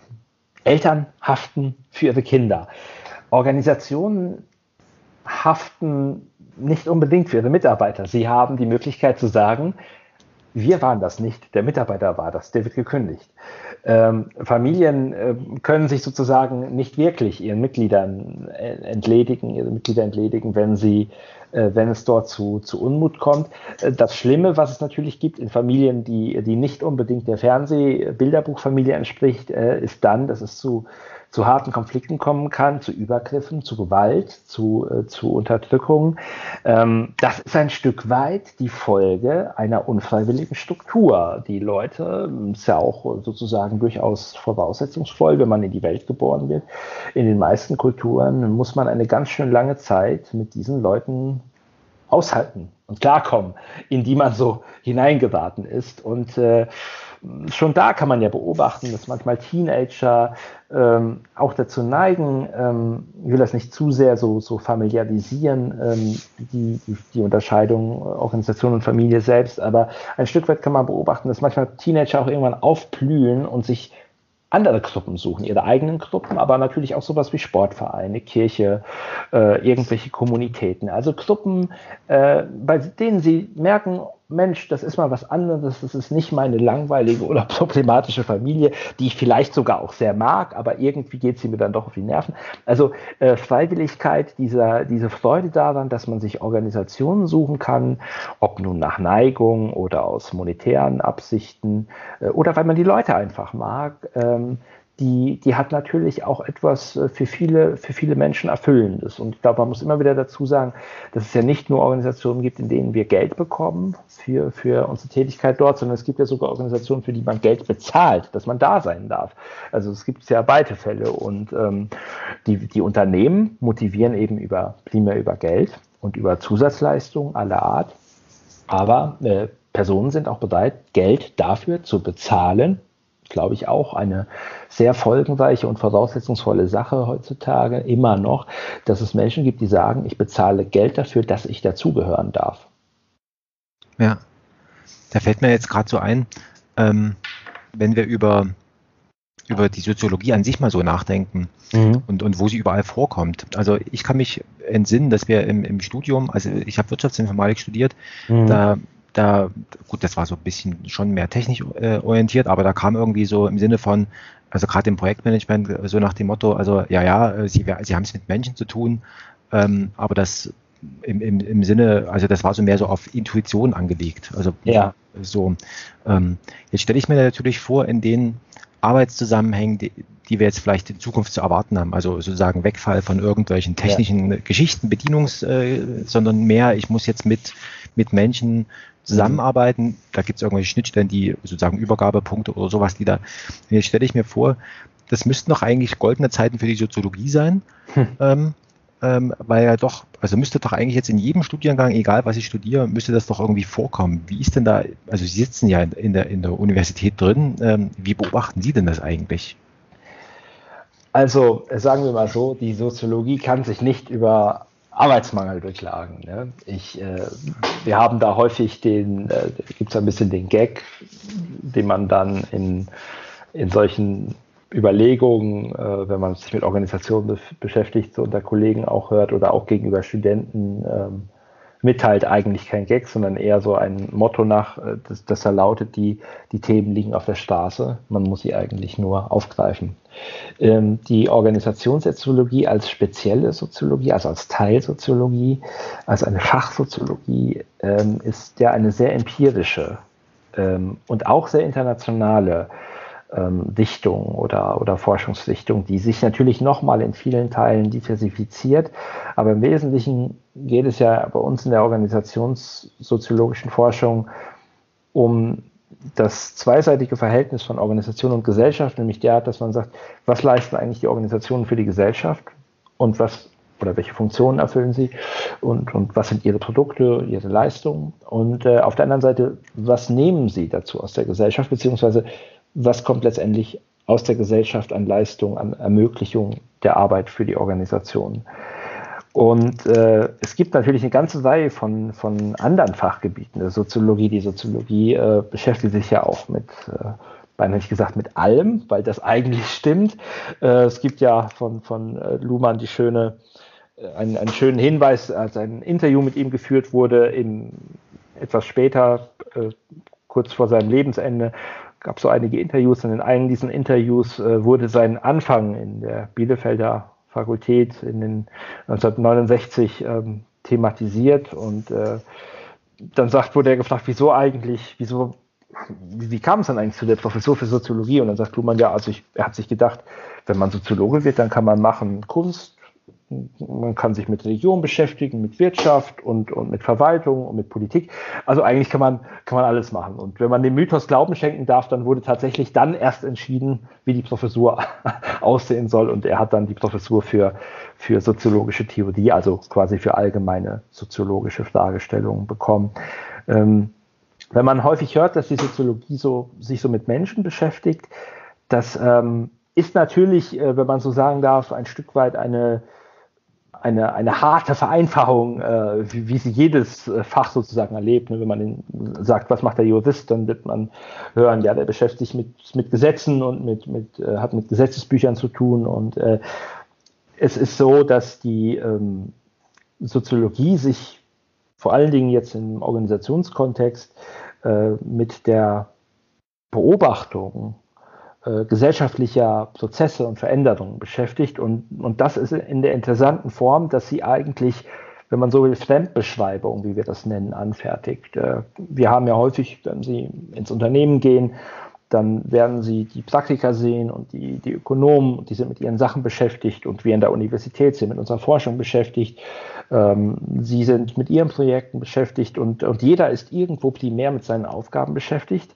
Ähm, und äh, Soziologie ist nun der Versuch, eine Art Reflexion dieser, dieser ganzen Wuselei, hätte ich beinahe gesagt, dieser ganzen Aktivitäten, also all dessen, was in Gesellschaft stattfindet, vorzunehmen.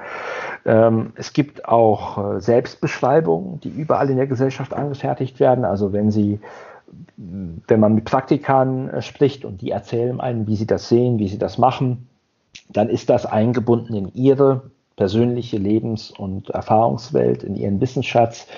Ähm, und äh, Soziologie versucht eben Beobachtungen der Gesellschaft äh, vorzunehmen, derart, dass sie ähm, beschreibt äh, ein Stück weit, wie andere äh, ihre Arbeit beschreiben. Sie geht also in eine zweite Ebene und sagt, also wir schauen das uns jetzt nochmal an ohne, das ist ein wichtiger, äh, und sehen auch gewissermaßen das, was die anderen nicht sehen, also blinde Flecken. Wenn ich involviert bin in ein bestimmtes Verfahren, dann sehe ich manche Dinge möglicherweise gerade deshalb nicht, weil ich Scheuklappen aufhabe, die mir auch gerade meine effiziente Arbeitsweise ermöglichen. Und äh, da muss man aber auch dazu sagen, dass es jetzt ein Missverständnis, wenn man sagen würde, Soziologie ist äh, etwas, was außen steht. Das ist überhaupt nicht der Fall. Die äh, Soziologie geschieht innerhalb der Gesellschaft. Das heißt, auch sie selbst wird natürlich beeinflusst und geprägt durch äh, Diskurse, durch gesellschaftliche Veränderungen, durch ähm, vielleicht sogar auch ideologische Einfärbungen. Auch das kann möglich sein. Ähm, sie ist also nicht etwas, was außen vor steht, sondern sie ist ein kleiner, äh, kleiner Teil innerhalb der Gesellschaft, der sich wiederum mit der Beschreibung der Gesellschaft äh, beschäftigt. Und äh, Sie haben natürlich recht, wenn Sie sagen, das taucht doch jetzt bestimmt irgendwo überall in diesen Studiengängen auf, die sich äh, eben auch mit diesen möglicherweise sehr operativen und handwerklichen Dingen beschäftigen, die erst einmal nichts mit der Soziologie zu tun haben. Ähm, solche Reflexionen über das eigene Fach äh, soziologischer oder sozialwissenschaftlicher Art, die hat es natürlich immer gegeben und die werden auch in vielen Studiengängen ähm, so als Wahlmodule beispielsweise angeboten, als zusätzliche äh, Möglichkeiten. Ähm, dennoch ist es natürlich so, dass die ähm, eigentliche soziologische Forschung sich dann oder die, die Betrachtung auch im Wesentlichen in der Soziologie ähm, abspielt. Und ähm, dennoch ähm, finde ich selbst auch wichtig, das ist mein Ansatz, ähm, versuchen wir natürlich manchmal, wir nennen das gern soziologische Interventionen vorzunehmen, derart, dass man sagt, also vielleicht könnte man in bestimmten Debatten einmal sagen, ähm, wäre es nicht auch möglich, dass man das einmal so sieht. Und ähm, ein bisschen kann man dann manchmal beobachten, dass Soziologie natürlich äh, als etwas Ketzerisches aufgefasst wird, weil sie gelegentlich zu erstaunlich anderen Beobachtungen gelangt, als vielleicht in bestimmten äh, schon sehr feststehenden Diskursen ähm, ähm, anzutreffen ist. Und das liegt ein Stück weit wahrscheinlich, wahrscheinlich an ihrer relativen Unabhängigkeit. Die äh, Soziologie hat einen Manko und einen Vorteil zugleich, wenn ich so sagen darf. Äh, ihr Vorzug liegt darin, dass sie eigentlich keinem System, keinem Organisationsapparat, keiner Interessengruppe eine besondere Rechenschaft schuldet. Sie ist, ähm, sie versteht sich auch in der Weise, dass sie sozusagen eine gewisse Autonomie in der Beschreibung der Gesellschaft wahrnimmt. Jetzt komme ich zum Manko. Manchmal ist der Vorteil auch das Nach der Nachteil. Äh, der Nachteil der Soziologie ist dann vielleicht, äh, wenn man jetzt nicht gerade im praktischen Dingen noch tätig ist oder im Beratungstätigkeiten äh, tätig ist, sie hat nicht den Luxus, dass sie beispielsweise wie die BWL oder äh, die Medizin oder die Juristen einen ganzen eigenen Berufsapparat hat, äh, in dem die Leute einmal tätig werden. Wenn ich BWL studiere, weiß ich, es gibt genügend Unternehmen auf dieser Welt, die in ihrer Stellenausschreibung sagen, ich möchte einen BWLer einstellen. Äh, und wenn ich Jurist werde, weiß ich, ich kann fürs Richteramt zugelassen werden und dann kann ich Anwalt werden, Staatsanwalt und, und Rechtsanwalt und Richter, wenn die Noten denn passen. Und selbst wenn ich das nicht werde, Juristen werden immer gebraucht. Und es gibt die Medizin, die so sozusagen, oder das Lehramtsstudium, denken Sie an sowas. Äh, dort studieren die Leute mit dem klaren Ziel, dass ich genau im Anschluss dann in meiner Aufgabe äh, tätig werde. Und das führt genau auch dazu, dass diese Disziplinen sich häufig gar nicht diesen Luxus erlauben wollen und können, sich so besonders zu emanzipieren von ihren eigentlichen Aufgabenfeldern. Das ist so ein Stück weit Fluch und Segen der Soziologie. Ich betrachte es eher als Segen, ähm, aber das liegt vielleicht auch daran, dass ich so meine eigenen Steckenpferde habe, in denen ich dann tätig bin. Aber das ist doch, ähm, wenn man sich jetzt, Sie haben das ja aufgezählt mit, mit Kunst und, mhm. und äh, Betriebswirtschaft und so weiter, ja. ähm, dann kann man doch vielleicht, also so, so ich die, verstehe ich das, ähm, könnte, könnte man sagen, dass die Soziologie für die Geisteswissenschaften genau das ist, was die Mathematik für die Naturwissenschaften ist? Funktioniert das oder ist das äh, zu, zu, wie soll ich sagen, äh, zu weit gesprungen? Also wenn man sagen würde jetzt, äh, Mathematik ist so eine Schlüsseldisziplin oder ist eine Disziplin, mit der man sich eigentlich auch einer ganzen Reihe, die Mathematik ist ja ursprünglich mal in der Aufzählung der Geisteswissenschaften gewesen. Heute ist sie ja naturwissenschaftlich zu, zuschlägig. Vor, vor 100 Jahren, 150 Jahren war Mathematik nur in der philosophischen Fakultät. Kann man sich gar nicht mehr vorstellen. Ähm, aber sie ist natürlich heute, also wenn man, wenn man an Chemie denkt oder an Physik denkt oder Biologie oder äh, sämtliche Fragen, die mit dem ingenieurwissenschaftlichen und anwendungsorientierten Bereich zu tun haben, ähm, dann wird man ganz sicherlich sagen können, äh, also für Mathematiker ist eigentlich Platz da. Ja? Ob die sozusagen am Berufsmarkt immer so gefragt sind, das ist die andere Sache. Aber äh, dass Mathematik natürlich irgendwie, ja, zumindest, Sie sprechen es an, in den Naturwissenschaften so aufscheint als irgendwie so eine ja, so ein bisschen so königlich vielleicht, und weil die Physiker wahrscheinlich jetzt äh, nicht sehr scharf lügen würden, würden sagen, nein, nein, das ist eigentlich die Physik. Ähm, äh, da gibt es ja auch äh, gewisse Überschneidungen. Also wenn man sagt, das ist eine Schlüssel, eine Schlüsseldisziplin, äh, vielleicht sogar eben bis ins Philosophische nach wie vor hineinwagend, ähm, gibt es ja auch mathematische Ansätze, die da hingehen dann könnte man vielleicht sagen, ja, Soziologie, ich würde das nicht sagen, also ich bin ja, bin ja sozusagen Teil dieses Faches, also darf ich nicht, darf ich nicht äh, äh größenwahnsinnig sein, aber wenn Sie, wenn Sie jetzt sagen würden, ist das vielleicht so ein Schlüssel? Ich glaube ein Stück weit eben schon, weil, was manchmal für, für Laien irritierend und, und anziehend wirkt, ist mir aufgefallen, oder für, für Leute, die jetzt anderen Dingen nachgehen, äh, die fragen sich manchmal, also wie kommt man jetzt eigentlich darauf, wenn man sich mit Organisation beschäftigt, dass man dann auf einmal was zu Kunst oder Homöopathie oder mit Kirchen oder Religion anfängt. Und das hat eben sehr stark damit zu tun, dass äh, Soziologen sich ähm, Gesellschaft in ihrer ganzen Vielfalt vorstellen können. Und das heißt auch, dass man selbst in den entlegensten Ecken ähm, und manchmal gerade dort, äh, in Dingen, bei denen man sagt, also wie sind Sie denn darauf gekommen? Oder auf den Punkt, wie sind Sie zu dem Thema gekommen? Ähm, selbst in den entlegensten Ecken äh, oder in den, in den speziellsten Fragestellungen man natürlich aus der soziologischen Warte versucht, auch Allgemeines zu finden. Und das ist auch immer der Anspruch ähm, bei der Organisationssoziologie beispielsweise, wie ich sie betreibe oder wie, wie, wie ich sie bei Kollegen wahrnehme dass der Anspruch immer ist, durch den Blickwinkel der allgemeinen Soziologie, also durch allgemeine soziologische äh, Erkenntnisse auch, auch äh, sich den Dingen anzunähern.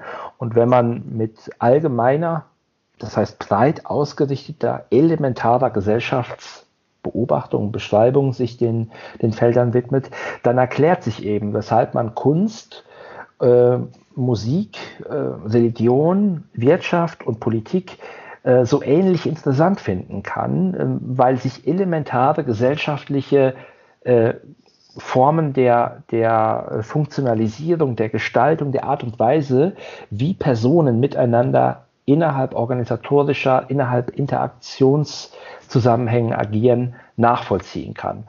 Und äh, dass das so funktioniert und man eigentlich in vielen verschiedenen Bereichen der Gesellschaft äh, sehr Elementares, gemeinsam Verbindendes über Gesellschaft finden kann, finde ich, ist nach wie vor äh, eine der faszinierendsten Beobachtungen innerhalb dieses Faches.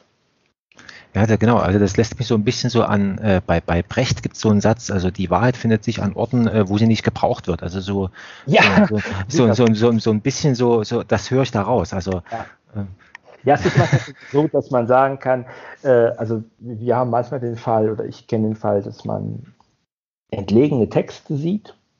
Diese Texte sind vielleicht noch nicht mal primär wissenschaftlicher Art, sind, sind auch vielleicht schon älter. Aber in den Texten wird ein Gegenstand verhandelt, den man jetzt nicht nutzen könnte, um, um die eigene These, also zu sagen, der hat auch gesagt, dass das so ist, äh, dazu nicht nutzen könnte, also nicht als klassische äh, Referenz für bestehendes Wissen, den man aber interessant findet, weil er vielleicht schon 100 Jahre vorher in einem ganz anderen Kontext etwas anspricht, was wir heute in einem anderen Bereich wiederfinden. Das heißt, es gibt manchmal diese, äh, daher finde ich den, den, den Brecht, das Brecht-Zitat wirklich äh, äh, toll. Ähm, es findet sich eben manchmal etwas in einem, in einem Bereich, wo man vielleicht erstens nicht gesucht hat, zufällig dran gekommen ist und zweitens äh, auch ein bisschen erklären muss, weshalb das jetzt so, so interessant und so wichtig ist. Ne?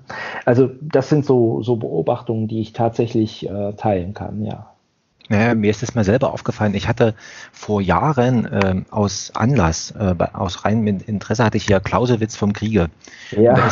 Und, und aus einem ich wollte eigentlich was ganz anderes wissen und jetzt ist mir das wieder über den Weg gelaufen und jetzt, da gibt's also das ist ja in mehrere Teile gegliedert und der erste Teil, der beschäftigt sich so ein bisschen so mit dem Theoretischen, also was ist ein Krieg und, und worum geht's im Grunde genommen ähm, ähm, und, und so weiter und so fort und jetzt, und jetzt habe ich das nochmal gelesen ja. und jetzt denke ich, ja Moment, also ähm, das liest sich ja wie ein Beziehungsratgeber hier. Also das, äh, die, die, ja. der, der, erste Teil, und jetzt habe ich mir so überlegt, na klar, der Clausewitz, der war ja Militärmensch und der konnte jetzt vielleicht über seine Eheprobleme nur in die, äh, schreiben oder seine Lösungen, indem er dieses komische Kriegsbuch da schreibt. Ja. Also ja, das ist ja, das ist ja eine sehr interessante Beobachtung. Ähm, das, das geht ganz in diese Richtung, dass man jetzt beispielsweise über Interaktion etwas äh, lernen kann. Oder wenn ich die Bettina Heinz mit, ihr, mit ihren Erkenntnissen über die ähm, Anwesenheit, ja, die, die Nützlichkeit von Anwesenheit äh, angesprochen habe, ähm, dann war auch jetzt verschiedentlich schon meine Beobachtung, dass das gar nicht auf diese politische Sphäre zu, zu begrenzen ist, sondern dass das natürlich in verschiedensten mh, gesellschaftlichen Bereichen, in denen diese Funktionalität äquivalent besteht, äh, ähm, nachvollzogen werden kann. Und äh, natürlich sind manche Assoziationen, die man hat, dann vielleicht etwas gewagt. Da muss man etwas länger drüber nachdenken, muss überlegen, na ja, trifft die These jetzt wirklich so zu. Manches wird auch verworfen, aber ähm, wie ein Kollege ähm, vor einiger Zeit so schön sagte in einem Gespräch, wir bauen ja keine Atomkraftwerke. Das heißt, äh, wir haben den Anspruch, es muss ordentlich sein, die Thesen müssen stimmen. Aber natürlich wird es immer Revisionen bedürfen. Und äh, es gibt halt auch konkurrierende Thesen.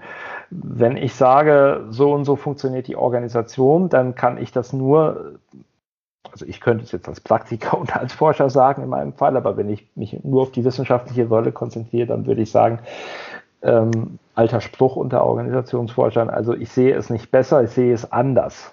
Ja? Äh, und anders sehen heißt äh, von einem anderen Beobachtungsstandpunkt kommen, andere Informationen haben, andere ähm, Abhängigkeiten äh, zu besitzen, ähm, aufzuweisen und dadurch auch möglicherweise zu anderen Schlussfolgerungen zu kommen. Das Interessante finde ich, ist manchmal Möglichkeiten zu finden, wie man diese beiden unterschiedlichen Beschreibungen zusammenbringen kann, wie man also dennoch ähm, mit Interventionen in Zeitungen, in Medien oder in ähm, äh, Workshops also, oder äh, Vorträgen, wie ich sie dann auch mache, wie man dann sozusagen äh, durchaus auch äh, wertvolles Wissen gewinnt aus der Sicht derer, die äh, seit vielen Jahren einzelnen Aufgaben nachgehen. Für uns ist das ja sozusagen Feldforschung. Also äh, wenn man dann in solche Betriebe kommt und, und selbst dort nur äh, Vorträge hält oder ein Interview mit ihnen macht oder einen Workshop macht oder ein Projekt begleitet oder für sie ein Gutachten schreibt. Ähm, alle diese Sachen geschehen ja, wenn man nun nebenbei noch äh, Soziologe oder Organisationsforscher ist, die geschehen ja äh, sozusagen als Beratungsleistung, aber sie geschehen für unseren Zusammenhang eben auch als Erfahrungswissen, als Forschungswissen. Wir äh, äh sozusagen ähm, beobachten ein Stück weit äh, das Milieu und können dann auch sagen, okay, also das hier ist keine, kein reiner Schreibtischjob, sondern das ist auch eine ganze Menge an Präsenz in ganz unterschiedlichen Organisationen. Also wenn ich in Kirchen gehe oder wenn ich in Unternehmen gehe, in Banken gehe und äh, in Vereine gehe, in Verwaltung gehe und dann so durch das Land fahre, bin viel unterwegs, dann äh, manchmal muss ich dann nur ein paar Mal schon drüber nachdenken, wenn man dann im Zug sitzt. Äh, also eigentlich eine verrückte Geschichte, dass man dann sozusagen in den unterschiedlichsten Organisationen aufkreuzt, äh, da ist und auch so viel mitbekommt und so viel aufsaugt an Informationen. Ähm, aber man arbeitet nicht dort, man ist auch wieder weg. Und dann kommt man den nächsten Tag in eine Kirche und dann äh, wieder woanders hin. Eine Erfahrung, die sicherlich sehr viele Berater auch machen, zumindest wenn sie nicht nur in Firmen unterwegs sind. Ja, genau, also das, das war, also das, das war mit ein Grund, weshalb ich zu einer Unternehmensberatung gegangen bin. Ja. Weil, weil ich, äh, also ich sag mal, das Interessante an so einem Beraterleben ist ja, dass man viele, vieles Verschiedenes äh, sieht genau. ähm, für einen abgeschlossenen Zeitpro äh, Zeitraum. Ähm, das Dumme an der ganzen Sache ist nur, äh, also aus meiner Sicht ist eben, das ist halt für einen abgeschlossenen Zeitraum. Also man ja. kann, man, man ja. das ist irgendwann mal zu Ende. Also was mich jetzt nochmal... in den hm? Gag, hm? einen Punkt noch den, den Gag, der fällt mir gerade ein, dass man sagt, man muss das so lange machen, bis irgendwann man in die Organisation kommt, wo man sagt, jetzt passt es und dann äh, äh, bleibt man dann doch irgendwann in der Organisation. Ne? Ja, genau, so ist es mir gegangen. Also das ist der Klassiker. Ja. Also, was mich jetzt nochmal interessiert, also wir hat, waren ja so ein bisschen sozusagen, also äh, ist die, ist die Soziologie, die Mathematik ähm, der Geisteswissenschaften ähm, in der Mathematik, da gibt es ja so eine, so eine, so eine Unterscheidung, äh, äh, war falsch, also ja. stimmt nicht. So, und jetzt habe ich bei Ihnen rausgehört, also Sie sagen das so, naja, also so ein richtiges Falsch gibt es eigentlich nicht. Also, und ich stelle ich mir das so vor, als Forscher, das muss ja ziemlich, ähm, wie soll ich sagen, also mindestens verwirrend sein, ähm, dass man irgendwie, also ich selber schreibe jetzt irgendeinen, irgend, beschreibe jetzt ein Phänomen und sage also, hm, so ist das jetzt und jetzt kommt jemand anderes und schreibt, also im, im Übrigen, ich sehe das also komplett anders aus diesen und jenen, es ist beides nachvollziehbar, es stimmt. Und jetzt stelle ich mir das ziemlich verwirrend vor, weil man ja dann in so einer Art äh, Unbestimmtheitswolke eigentlich die ganze Zeit sich befindet, oder? Also äh, ja und nein. Ähm, Sie haben sicher recht, dass sozusagen es ähm, äh, typisch für das Fach äh, ist sehr viel, also auch im Fach konkurrierende Auffassungen gibt über die Gestaltung des Faches schon.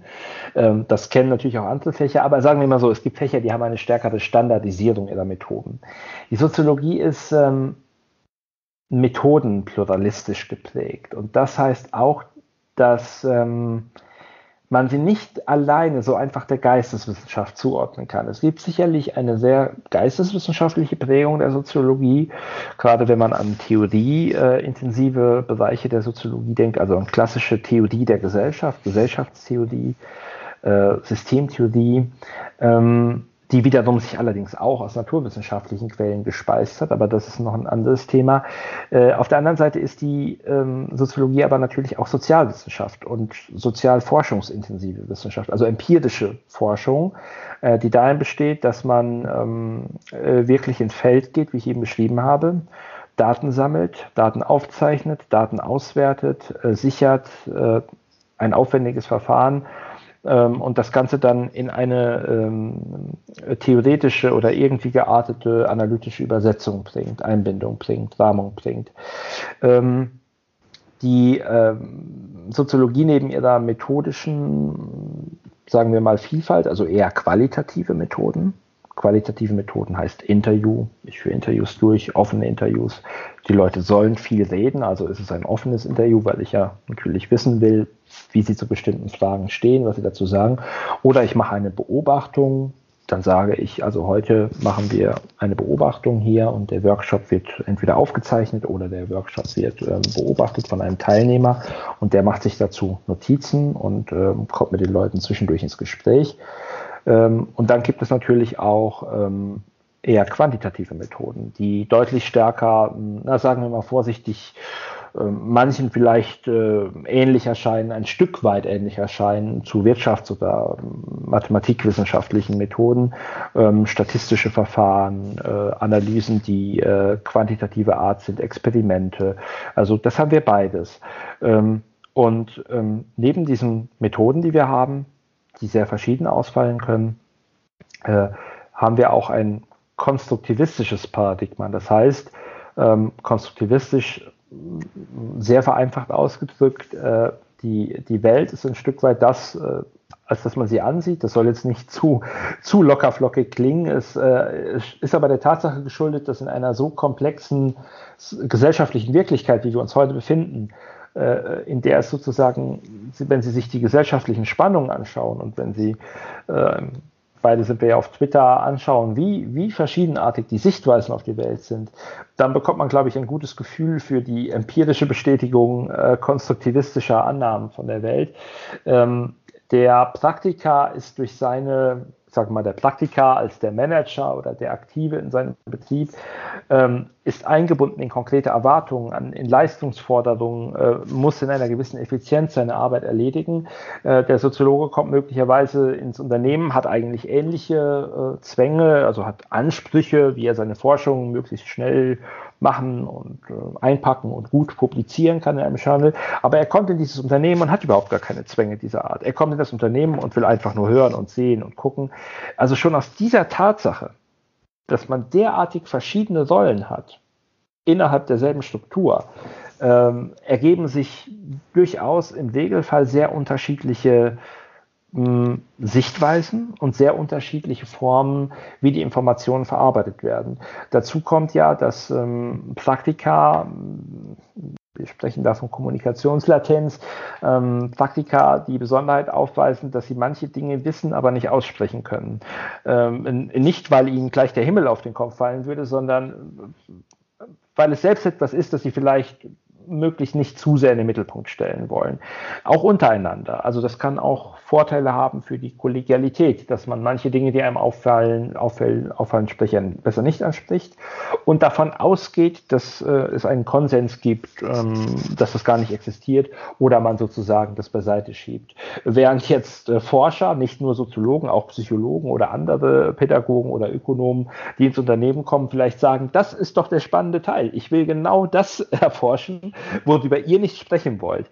Also ich sage mal sehr vereinfacht, äh, ein Stück weit ist der Forscher natürlich, äh, egal welcher Disziplin er angehört, ein Stück weit sind Forscher äh, in einer Rolle, die ein bisschen vielleicht an staatsanwaltschaftliche oder polizeiliche Ermittlungen erinnert. Sie wollen eigentlich an Dinge herankommen, die man ständig vor ihnen verstecken will.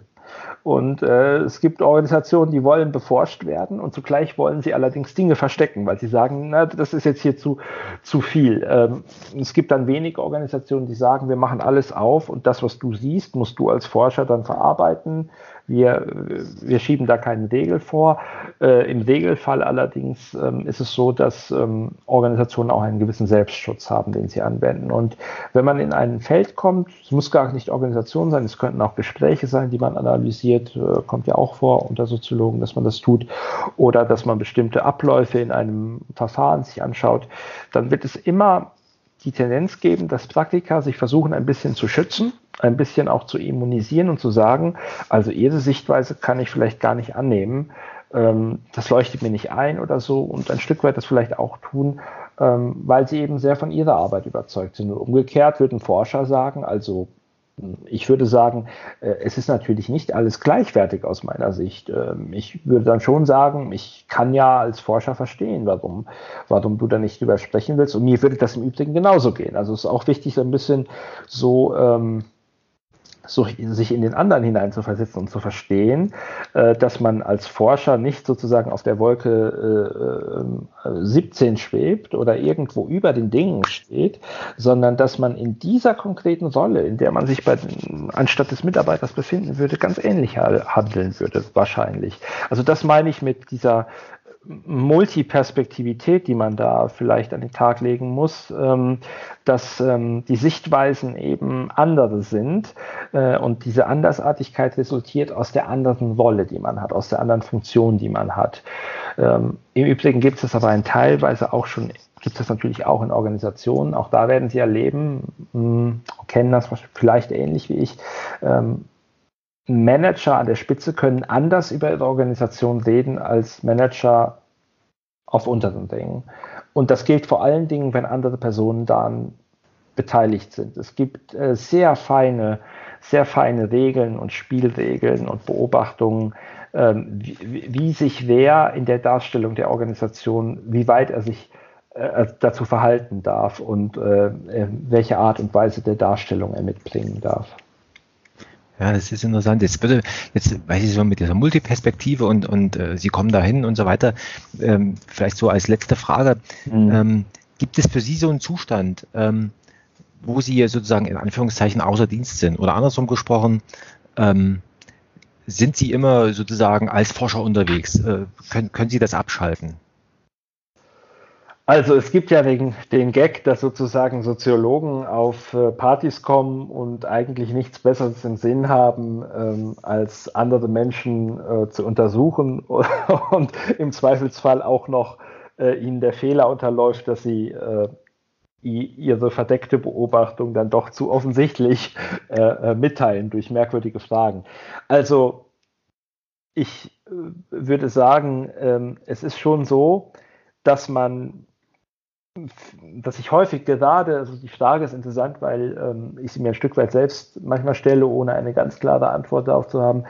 Wenn ich so durch den Alltag gehe, wenn man das so etwas lapidar sagen kann, ähm, und wenn ich natürlich in Supermärkten mich bewege und wenn ich in Zügen sitze, dann äh, kommt es schon manchmal, das merken vielleicht auch Leute, die mir im Internet folgen, äh, kommt es schon immer mal wieder dazu, dass ich mir denke, also eigentlich findet jetzt etwas statt, was irgendwie innerhalb deiner Freizeit oder innerhalb deiner Reisezeit äh, interessant ist und was, was dich erinnert an einen bestimmten Fall oder was Assoziationen aufwirft. Und das ist wahrscheinlich aus der Tatsache begründet, dass ähm, man irgendwie nicht aus dieser Gesellschaft raustreten kann. Und wenn man nun in der undankbaren oder ungünstigen Situation ist, dass man im eigenen Forschungsfeld sich mit dieser Gesellschaft in der Breite befasst oder in einem bestimmten Bereich, dann ist man ja geradezu da, da äh, verdammt, dass man, ähm, dass man sozusagen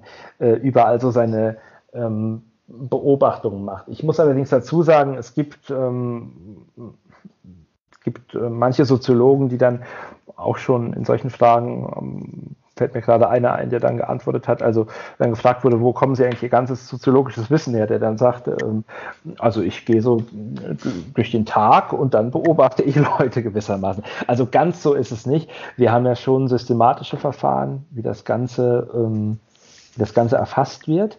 Aber es gibt viele, viele Anregungen, sage ich mal, die, ähm, die man ich sprach an, wir sind eine Beobachtungswissenschaft, uns interessieren Beobachtungen, die man dann später, also die man aus einer, aus einer kleinen Szene etwas nimmt, was in einer längeren Verfertigung zu etwas Größerem wächst. Und mir sind auch schon in Alltagssituationen Forschungsideen gekommen. Das ist durchaus vorgekommen. Nicht so, dass man das jetzt vollständig im Kopf hat, aber dass man sagt, eigentlich ein interessanter Punkt, könnte man da und da nicht mal was machen und äh, vieles davon wird dann wieder verworfen und manches ähm, wird fortgeführt. Naja, und ganz privat ähm, kann man vielleicht sagen, also mir macht meine Arbeit viel Freude, kann ich sagen. Ich bin sehr gerne in diesen Arbeitsfeldern, die ich dargestellt habe. Ähm, und ich finde es faszinierend und hocherfüllend, mit äh, Personen aus ganz, an, ganz unterschiedlichen Fachbereichen, ganz unterschiedlichen Organisationen in Kontakt äh, kommen äh, kommen zu dürfen, teilweise auch mit unterschiedlichen kulturellen Hintergründen, so was die Arbeitsweise angeht, aber manchmal auch echte unterschiedliche, mm, auch landes- oder regionale kulturelle Hintergründe. Und äh, zu sehen, wie, wie verschiedenartig, wie verschiedenartig eigentlich berufliche äh, und, und, und professionelle Karrieren aussehen, äh, wie sehr auch hinter der Oberfläche sehr, sehr unterschiedliche, auch manchmal sehr schlängelnde und, und äh, krumme Lebensläufe stecken, die dann doch in der Entwicklung so etwas haben von erfolgreichen äh, Lebensläufen. Ähm, das fasziniert mich, das hat irgendwie einen gewissen, einen gewissen Drive, würde ich beinahe sagen. Ähm, und es ist ein Stück weit für mich ähm, das Glück, äh, in, in verschiedenste Bereiche eintauchen zu können, ohne, Sie sprachen die befristeten Beziehungen der Beratung an, ähm, ohne mich gleich sozusagen zu lange daran zu binden. Aber die Versuchung, auch in den privaten Momenten sozusagen, wenn man dann außerhalb unterwegs ist, äh, Beobachtungen zu, zu erfassen und mit Leuten ins Gespräch zu kommen, äh, die ist dann doch immer, immer sehr groß, muss ich sagen. Ja, also genau, also das stelle ich mir also genau, also so wie Sie es gerade beschrieben haben, mit diesen Zeitweisen und so weiter, so war das eben auch, ähm, ja. als ich, als ich Berater, also bei der Unternehmensberatung, ja, da hat man auch so, also habe ich dann, ja. ich will auch durch lange Zugreisen und so weiter, dann konnte man genau diese Sachen dann eben machen, Menschen beobachten. Ja. Ähm, ja, das ist schon sehr interessant. Auf jeden Fall vielen Dank für das Gespräch. Gerne. Wir sind jetzt hier irgendwie so bei ja, knapp zwei Stunden, das ist schon ganz schön viel. Also ich fand es äh, sehr interessant und ähm, genau, vielen Dank. Ich danke auch. So.